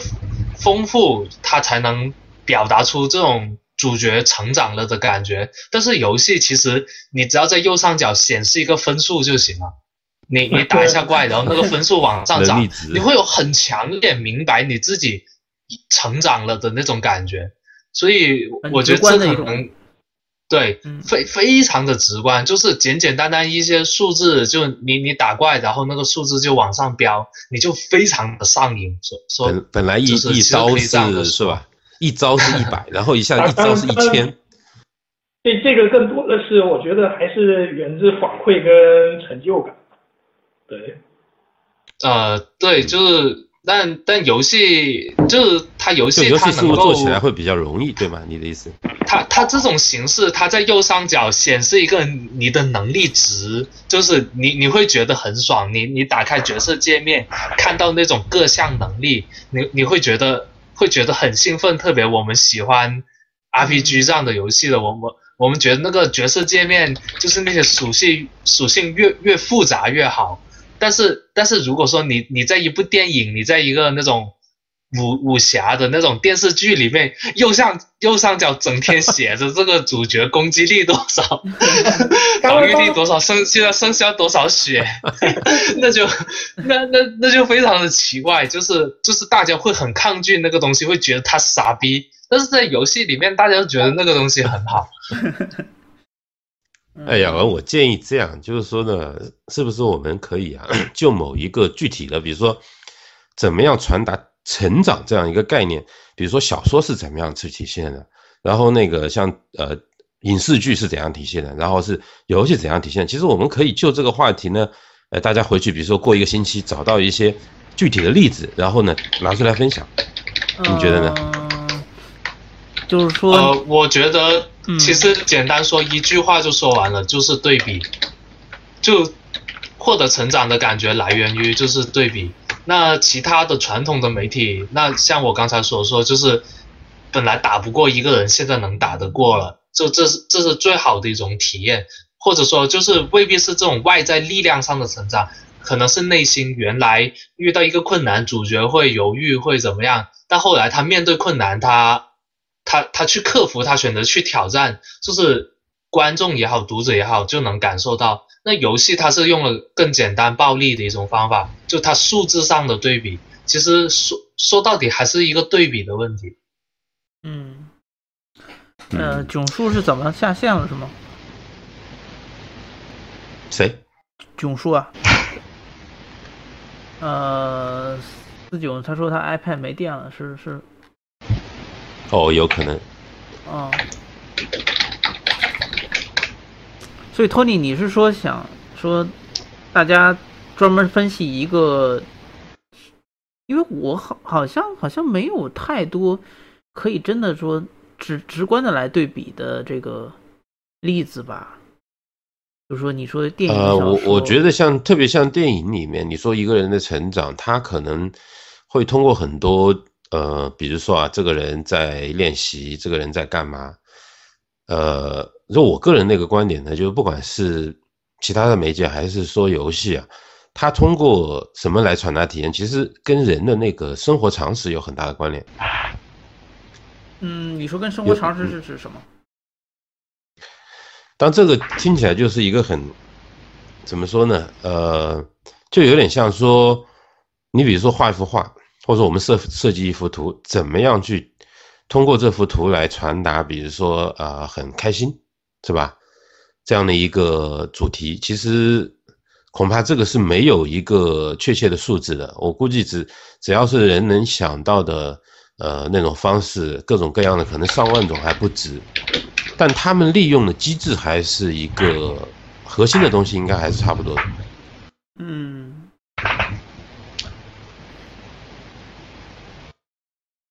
我我们要稍微等一下四九吗？还是？那先跑个题，嗯，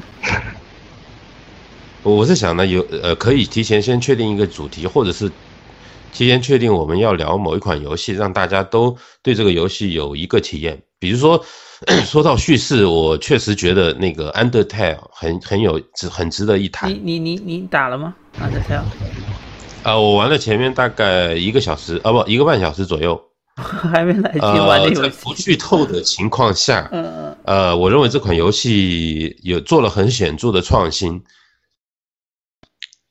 那么它的一种怎么说呢？我我前面在那个群里也跟景聪呃推荐过这款游戏，就是说在前面第一个小时，呃，我经历的东西，比如说有有一种被嘲弄，有一点，比如说比较有一点愤怒，然后。呃，又有一些，比如说解开谜题之后得到的一些反馈，让人觉得还有一些愉悦。然后到后面呢，就是会觉得有，反正蛮丰富的吧。嗯嗯。我后面也不能说太多，因为大家都有很多人可能没玩过这款游戏，但是你会很有可能会呃体会到一种这个这个内疚的一种情绪。内疚，OK OK。就前前四十分钟左右。点到为止，不要剧透了。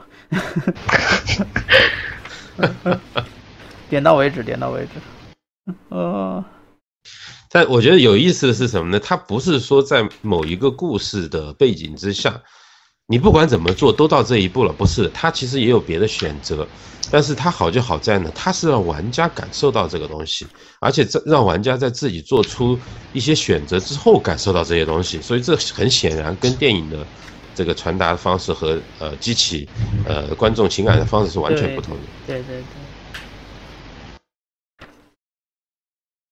其实关于这个游戏啊，我我我其实最近在看那个《黑魂》，你知道吧？然后我发现我在《黑魂》里面又发现了一些，就是说我觉得蛮有意思的点。但是我我我看到这些点以后呢，我就有一种疑问，就是说游戏其实跟传统媒体很大不同的地方，就是说，你像传统媒体，比如你看一本书或者是看一个电影。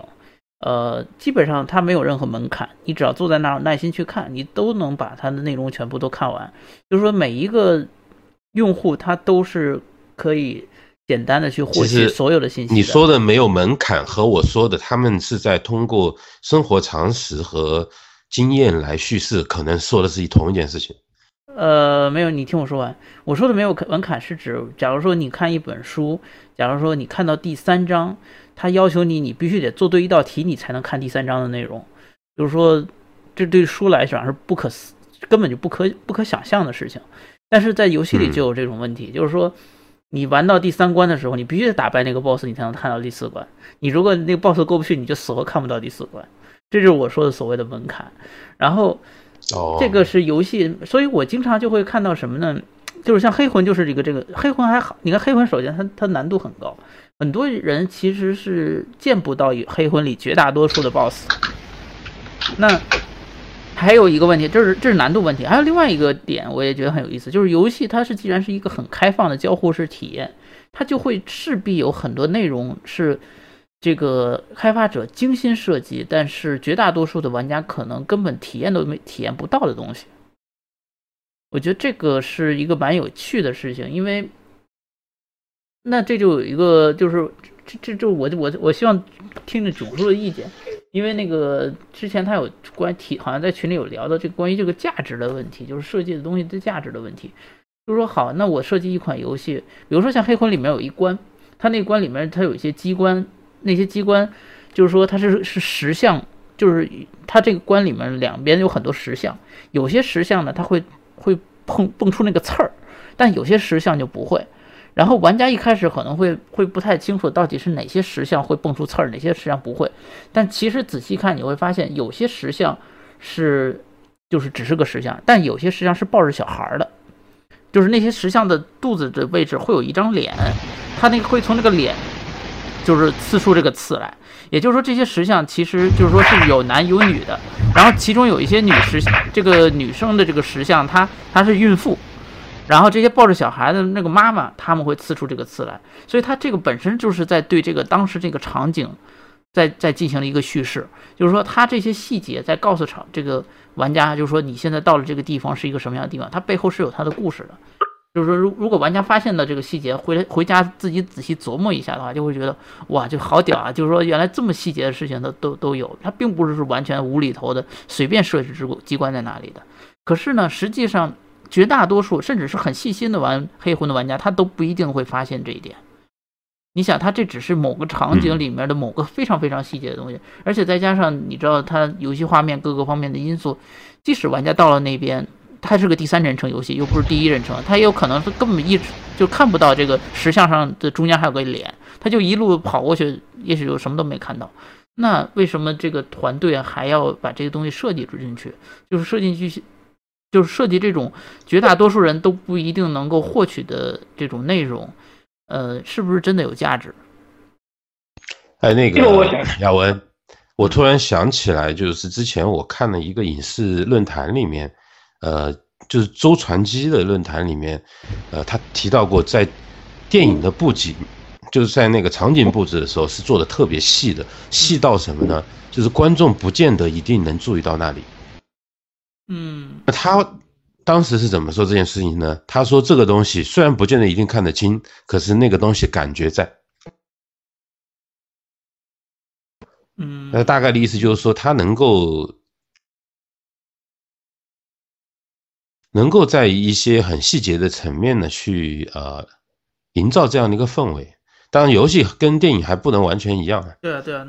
我我主要还是说游戏。托尼讲到这个例子，我又想起另外一个，就是《哈利波特》第六部还是第七部上，就是那那那个魔魔法街，就是那就是应该是莱恩他他两个哥哥开了一家那个魔法道具店，就那个道具店，听说就花了一整年的时间去做。就包括里面很多的那些魔法玩具，就都是都是精心设计，还有里面每一张的海报都花了很多的心思去设计。其实那里就大概就五分钟，五到十分钟的一个小片段，但他们就花了一整年时间去做那个。其实。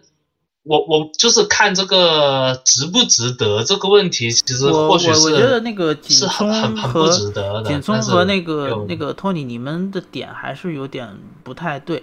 就是说我我我的点不是因为电影有一个很大的特点，就是你还是能看到这些画面的。就是说这种影响是潜移默化，不一定是玩家，就是说观众可能他没有意识到，但是观众依然是他就是这个信息他还是有 get 到。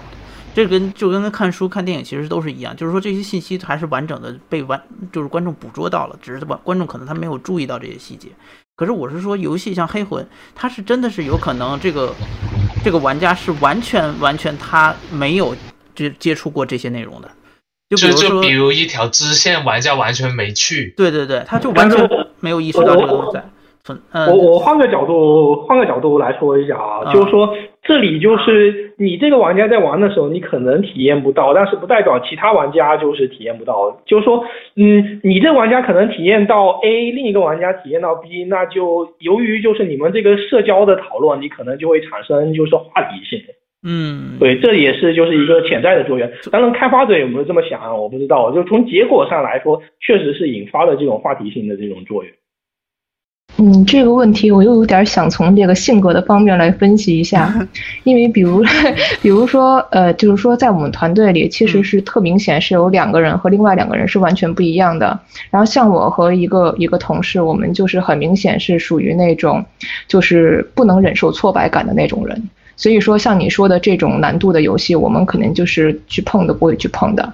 但是我们是那种比较注重细节的人。但另外两个人就是。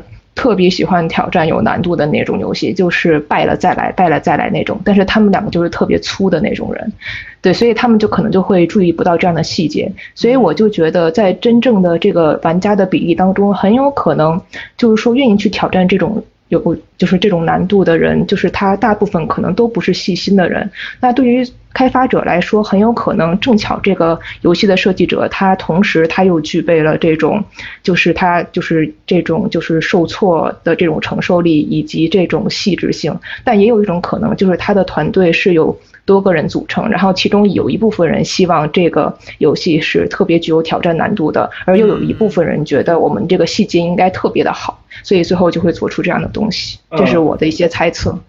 嗯，还有我我顺道想说一下，这里面可能还有潜在的，就是说就是说日本人是那个就是说 direct 就是驱动的嘛。嗯。这里还有就是说他有没有建立好一个就整个团队好的一个愿景？有的时候是说。比如说，我不是说这个建模值不值，而是因为我在构建这个魂的这种世界观设定的时候，我自然而然就构建出这个东西了。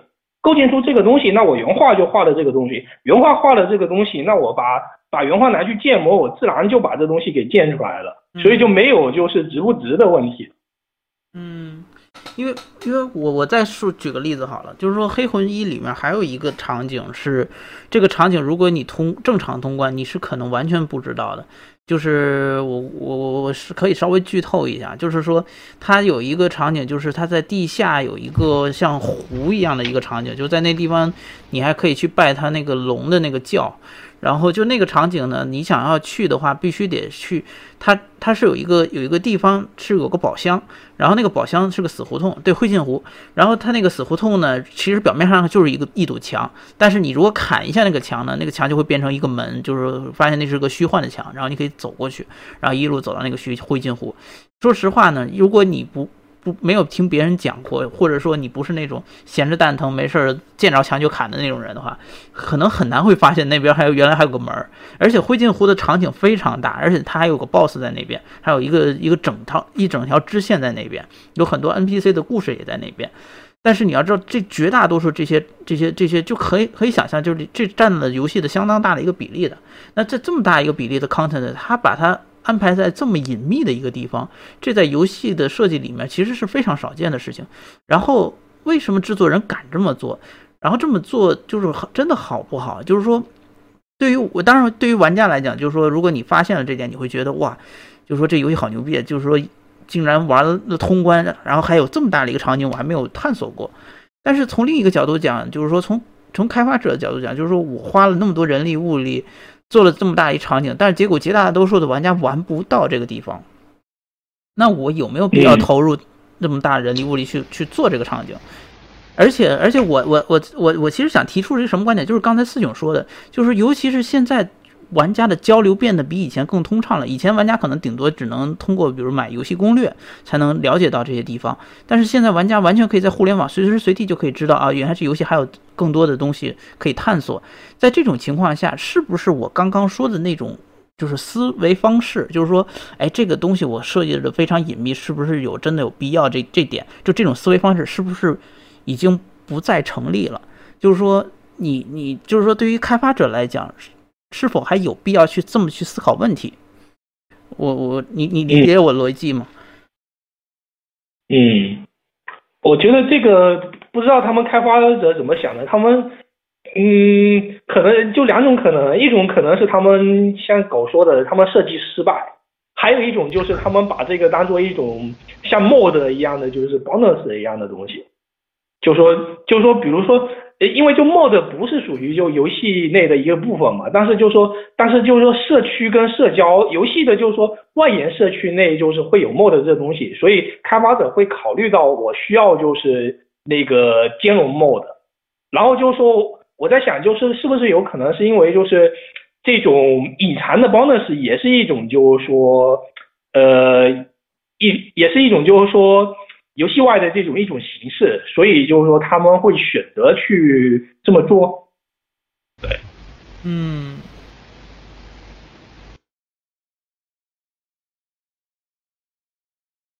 当然，那个 刚才说狗狗说的就是也是极有可能的，就是一种设计失败嘛，就是说你做了这么多东西，但是玩家就是都不知道。对，但实际情况上是。很多玩家还是知道了，就是说我我相信玩黑魂的玩家还是都知道的，呃，并没有是我们想象中那样，就是说虽然这设计的很隐秘，看似好像你你自己是没办法 figure it figure it out，对吧？但是实际上，绝大多数玩家他不会说真的就是说闭门自己在家玩，根本不会跟人交流，也不在玩。我觉得这个。呃，你说的是黑魂对吧？不是那个恶魔之魂。对，不是恶魔之魂。这有没有就是有没有历有没有历史原因？就是说，可能它一代就是有什么 bug，就变成这样一种传统，所以它二代二代就是像 MGS 一样延续延续一些很奇怪的传统。首先，首先，恶魔之魂跟黑魂对比呢，恶魔之魂当时还不是一个完整的这种这种世界，就黑魂是从头到尾你是可以一直从 A 点走完，就走完整个整个世界的，但是。恶魔之魂其实还是有点像关卡制的，它一开始的那个场景就是一个中央的一个，有点像像黑魂二，就是说一开始那个城镇里面它是有很多石碑，然后每个石碑会通向一个关卡，然后这个关卡是一路走到底的，就是黑恶魔之魂还是有点关卡制，但是黑魂是整个是这个世界是打通的，就是你可以往上走，你可以往下走，你可以往左走往右走，然后是完全随玩家自己的。对。当然，黑魂并不是一个沙盒游戏了，它它它还是很很很单线式的这种关卡。嗯，当当初这个恶魔之魂在那个就是说主机上出的时候，其实就是呃，就国外就是包括一一些我认识的玩家，他们都觉得就是这游戏就是很神奇，觉得哦，就是不让笑话的居然就你你这个有这么个想法，就是就是说太太独特了。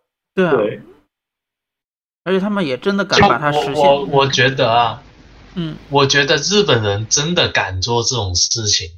就日本人经常做很多看起来很作死的事情啊，真的。花样做。就从来不怕这个细节比较繁琐，对吧？嗯，就是就是他们有就有些就是就日文的那个词叫做口刀洼地，就是中文翻译过来可以说是就执着或者偏执吧。就他们在一些特别的事情上就有那种就是你就觉得他有点就疯狂或者有点傻的那种一种坚持一种自己的原则。嗯，你你很多日本人他是有这样的一种想法。这不也是一种天真呢？呃，日本这个环境允许他们这样天真，就他们就传统来说非常尊敬这这样的一有这样精神的人，就是工匠的精神，对吧？就就匠人精神、职人精神，特别认真。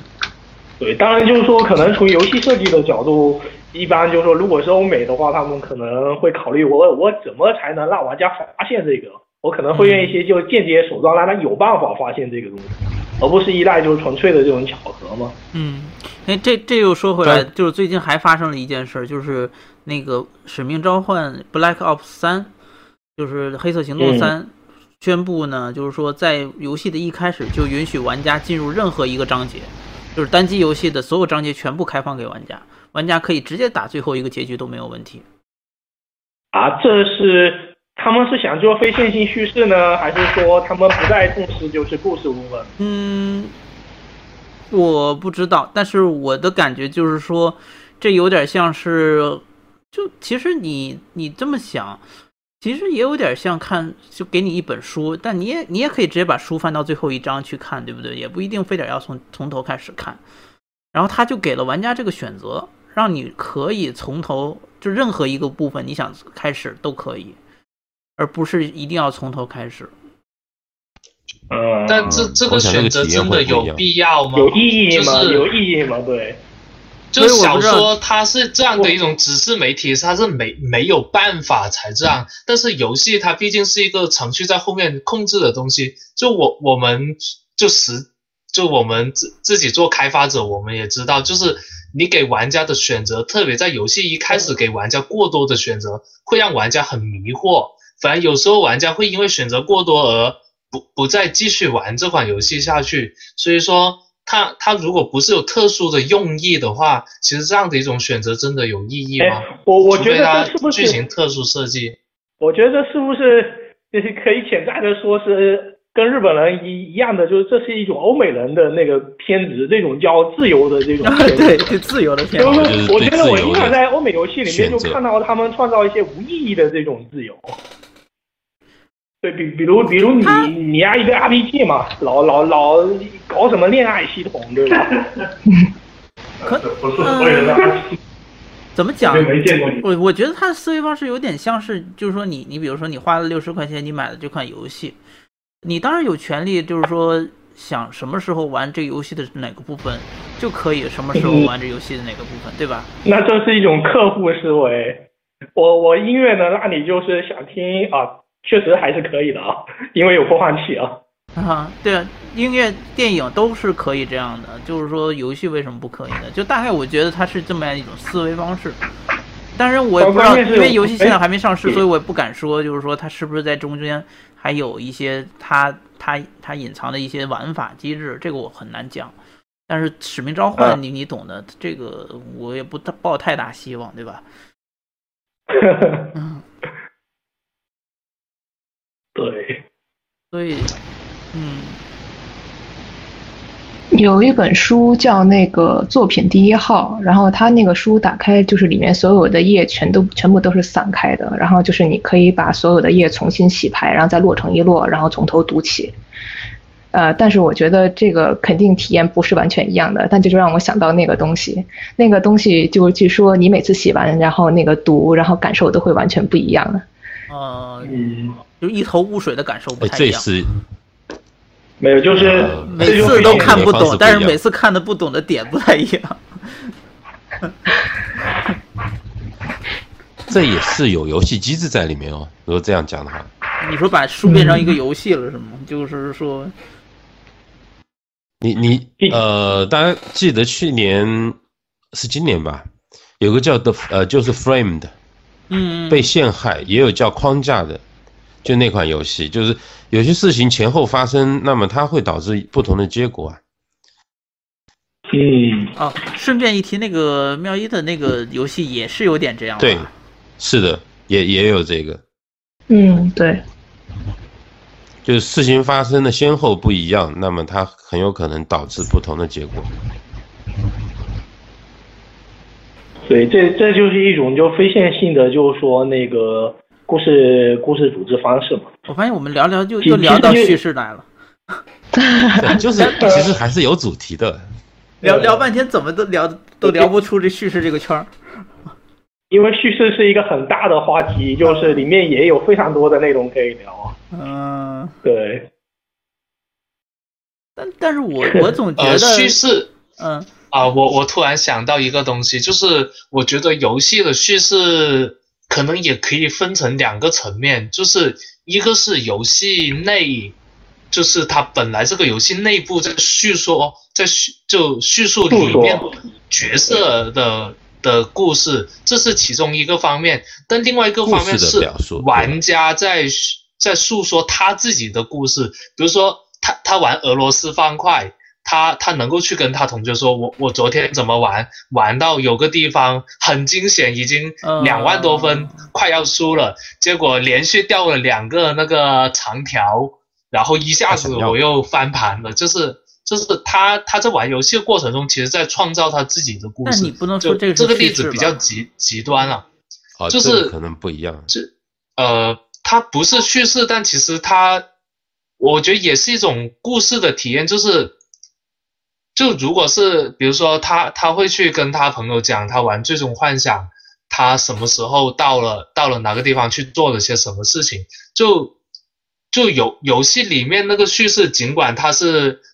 就固定好，就只有一一一条路线，一个结局。但是因为玩家他他操作的那个时机不一样，他的心态不一样，其实就产生了一个故事。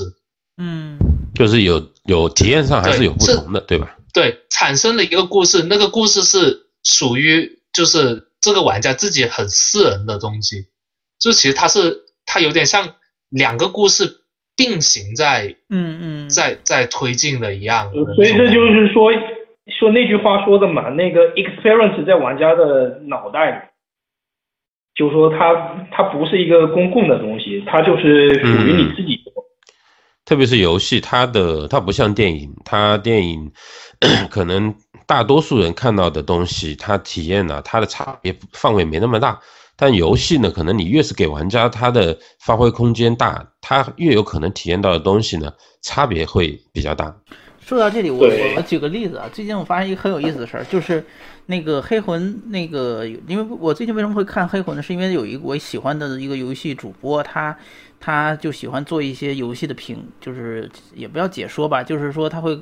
他会讲一讲这些游戏，然后其中他就最近就做了一个非常疯狂的事，他是他他发了一个六个半小时的长的视频，然后从头到尾把黑魂讲了一遍，然后紧接着我就看到其中他他那个他是个他是个 Irish，然后呢他他那个英文就是很平很平，没有任何感情色彩的那种英文，你知道吧？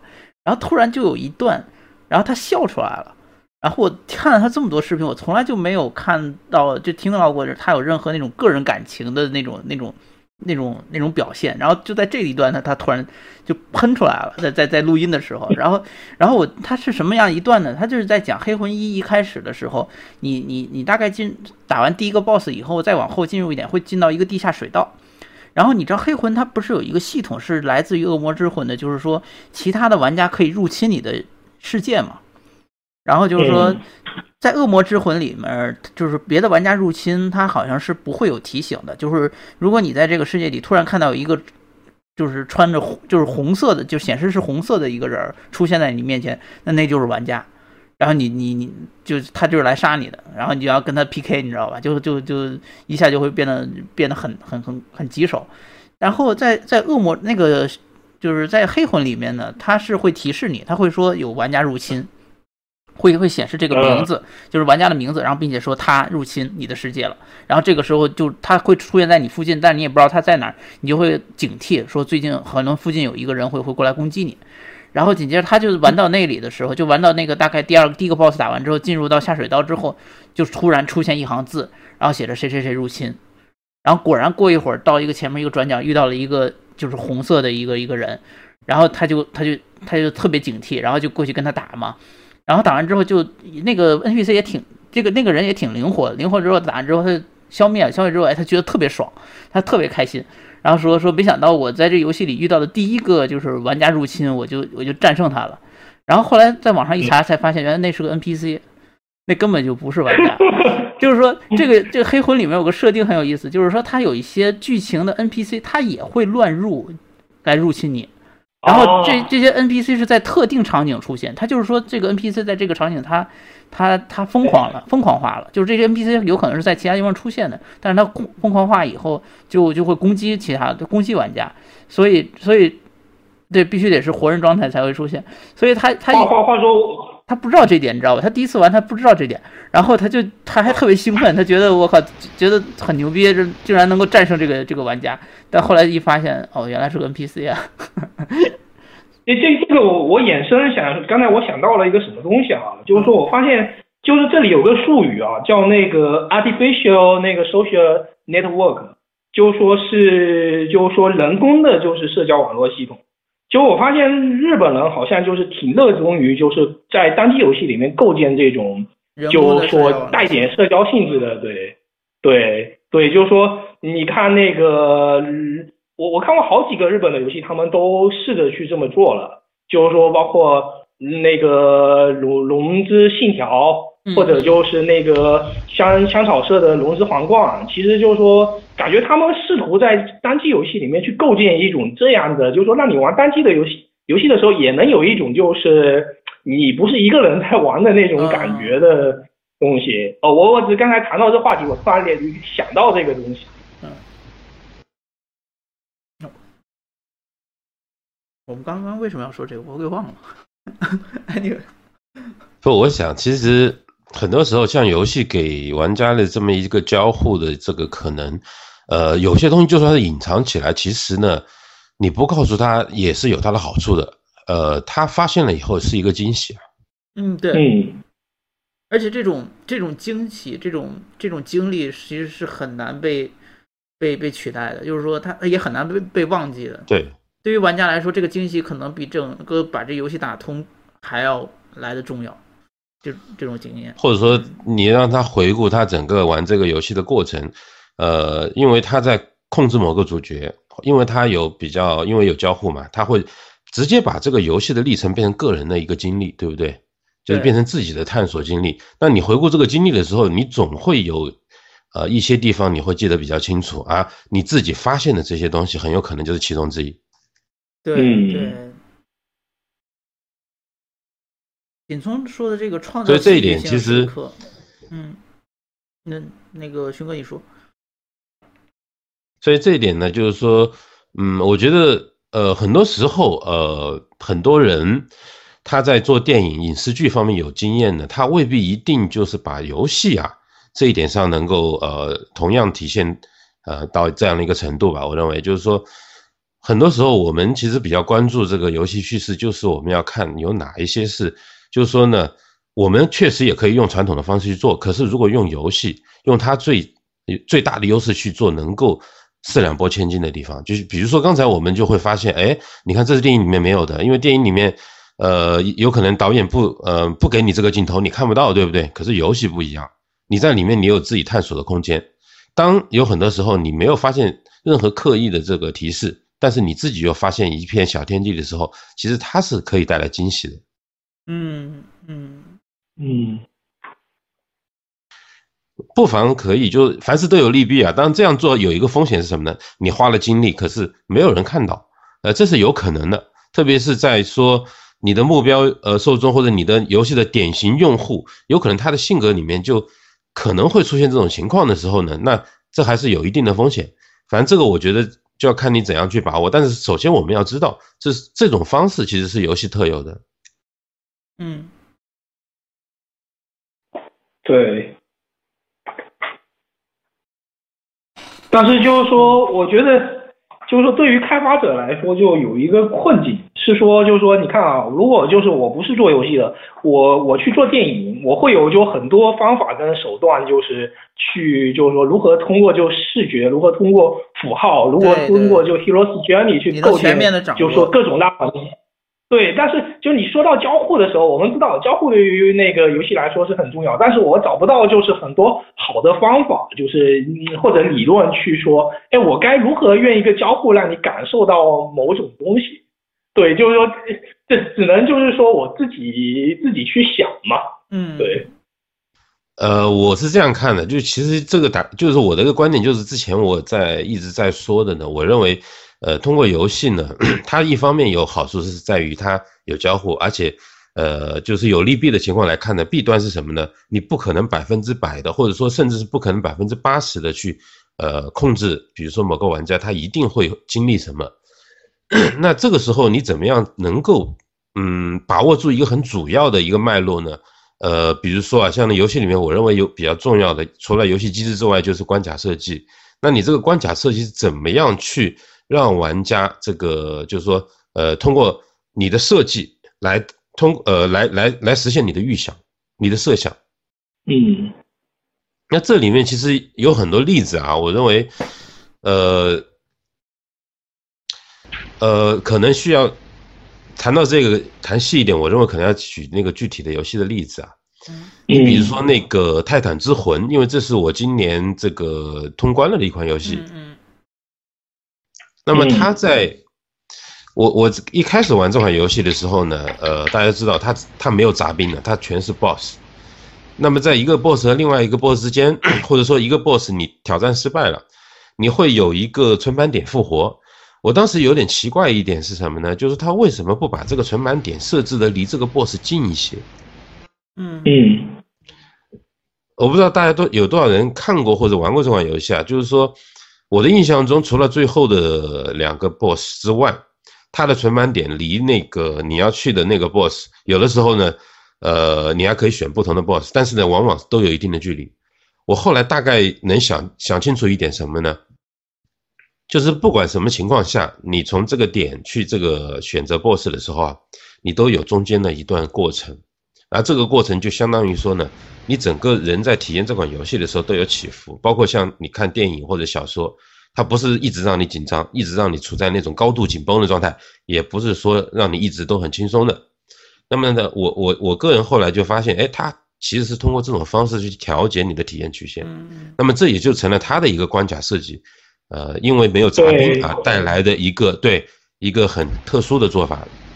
啊，我我觉得这里还有第二点作用，就是说它可以让你在就是说重新到 BOSS 的那个过程中，就是说重新让你去规划你的就是打法，这个在魂里面也是一个就是重要的一个体验。对，它有一个那个 BOSS 门口是个雾的门嘛，然后它每次复活它也是让你走一段你才能进到那个 BOSS 门口。嗯嗯。这似乎就是游戏比较独特的地方，就在于，呃，它不会让你一直处于是吧？就是它，它起码会设计有一些地方给你过渡，就有点像，比如说，呃，Limbo 就不说了，Limbo 有很多这样的例子啊，呃，它很像电影里面，比如说让你紧张，或者有的时候让连续两三次紧张之后，你一定会让你平和下来，一定会让你的这个，呃，你比如说你的那种情绪啊，以另外一个维度去。去走一走，然后再出现别的东西。嗯，就有点像什么呢？你要是老是处在这种高潮之中，这种紧张的之中，其实它就不算高潮了，它就不算是很紧张的东西了。因为人都有一个适应过程嘛，可能你也吃不消。对对对，是的。呃，还有一个例子什么？过山车。说到这个的话，就是电影，就电影电视剧里面也是有的。它像，就是中间会插一些。一些幽默 就是搞笑的片段之类的，这些都是会有。呃，对对对对，最近我看那个《侏罗纪世界》重拍的《侏罗纪世界》有两段我印象特别深，嗯，就是让你觉得很灾难片一样的，哇，那个恐龙攻击人啊，有的人被那个那个翼龙抓到天上去了，你觉得很很惨烈，但突然来一个你觉得很好笑的这么一个东西，马上你的那个情绪啊就会被宣泄掉，或者让让你这个情绪的积累会被导到另外一个方向，呃，所以这种我反正这是最近我我比较在意到的一个情况。嗯，对，这这个节奏的问题。但是其实电影毕竟还是比游戏更容易的地方在于，这个电影它是可以让你提前预预先安排好的，就是说，毕竟观众是被动在接受，他他不会受观众影响。但是游戏它有一个就是问题，就是玩家他是不可控因素，就玩家怎么去玩，其实多少还是有一定的变数。游戏设计者怎么去框住玩家的行为？和玩家对时间的掌控，这个也是值得研究的一件事情。对，但在这种情况下，可能就不能以电影的那种传统的方式去衡量游戏了，因为它有很多地方有根本的不同。对对，这这也是就游戏设计中就最大的其中最大的一个矛盾，就是那个开发者想要控制，但是玩家想要自由。对，嗯，玩家是一定会探索的。不过呢，我我也。回忆就是说，回顾一些老的游戏呢，它会就是比如说啊，呃，有一些特别是有地图的这个游戏，也未必一定就是啊那个剧情类的，也有 A R P G 或者是其他的，它有些地方会锁住，嗯，是吧？有些地方可能你要获得某个能力你才去。其实像洛克人有一些隐藏的地方，呃，隐当然这种隐藏它可能往往就是说你可以获得更多的那个资源，他会这样处理。就有点像隐藏小奖励呗，就是鼓励玩家去反复的，呃，充分利用这个关卡，然后可以反复的把时间花在去挖掘这种小细节上，让奖励玩家去做这样的事情吧。呃，但是也有，比如说它是跟整个这个你的进展有关的，比如像那个月下，呃，它的那个完成度，或者说是跟整个有有些地方你如果没有发现，那你，呃，比如说有些有魔法需要。用某一种道具才能打开的那个区域，这个上面打不开，那你后面有些东西你没法触发。呃，我认为在这点上，可能这是游戏比较呃比较我们看到能够比较擅长的一个地方。但具体的，我认为这个可能就需要真正的把这些实力找出来。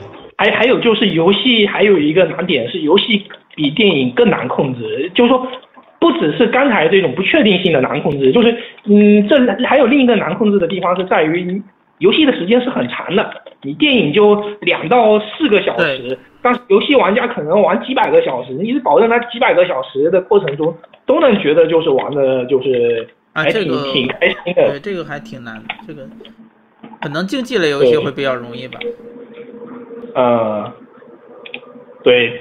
像像 RPG 类游戏就就就特别考究了，就我今天还在跟他们聊那个，就关于就老滚跟辐射，就是到底就是怎么去控制，就是这几百个小时的游戏体验的问题。对，这个确实一般你们有结论吗？你们有结论吗？没有，就是只是举了一些案例嘛，来说就是那个欧美跟日本游戏的，就是说控制手法的那个不同嘛。日本人喜欢那种用传统的媒介的线性方法进行，就是强控制嘛。啊啊。然后就说欧美人特别喜欢用各种间接控制的这种手段嘛。对。就是说通过目标，通过就是很多很间接的方式去引导你。然后这边突然间想说一个术语嘛，叫那个好像叫 collusion。啊，这个词意思是合谋，他他就是说，他通过他是通过一种就是说很间接的，就是手段去，嗯，去引导玩家做某些事情，然后就是说能举的例子是那个，比如我我我生化危机，那个我可能用追踪者，就是说。让你玩家一定要让你玩家去某个地方，但是就追踪者在这里扮演的是两个作用，一个是让玩家就是按照设计师的期待去做去某个地方做某件事情，第二个就是是追踪者又扮演起就是给玩家这种挑战的这种作用，对，嗯，对，你可以打死追踪者，对对，然后还有一个例子是那个一个很有名的叙事游戏叫那个 Fake，是一个就是。非线性的一个模拟的，就是那个叙事游戏。然后那个游戏里面，就是他想控制游戏节奏，他用的方法是，就是通过那一对夫妻嘛，就是说把你卷进他们的这种争论之中，由就是说把你卷进他们的争论这件事情去那个呃去让玩家按照他们的期望去就是体验游戏，但是又不让玩家觉得就是说我特别违和。就是说，那个这个说一下我的一个体验，我就玩日本人的一些 RPG 游戏的时候，有一种就是有一种老牛被人家后面抽鞭子往前走的那种感觉，嗯，就你你快去那，你快去那，就一直被踢着走的那种感觉，被动的。你觉得自动寻路如何？啊，自动寻路，包 死包台包埋。哎。我们不要又说回上上星期的那个话题，好吧？行，那个四九，你接着说。四九下线了。我靠！囧叔来，囧叔来。哎，是谁的鼠标的声音好大？你们能听到吗？能听到。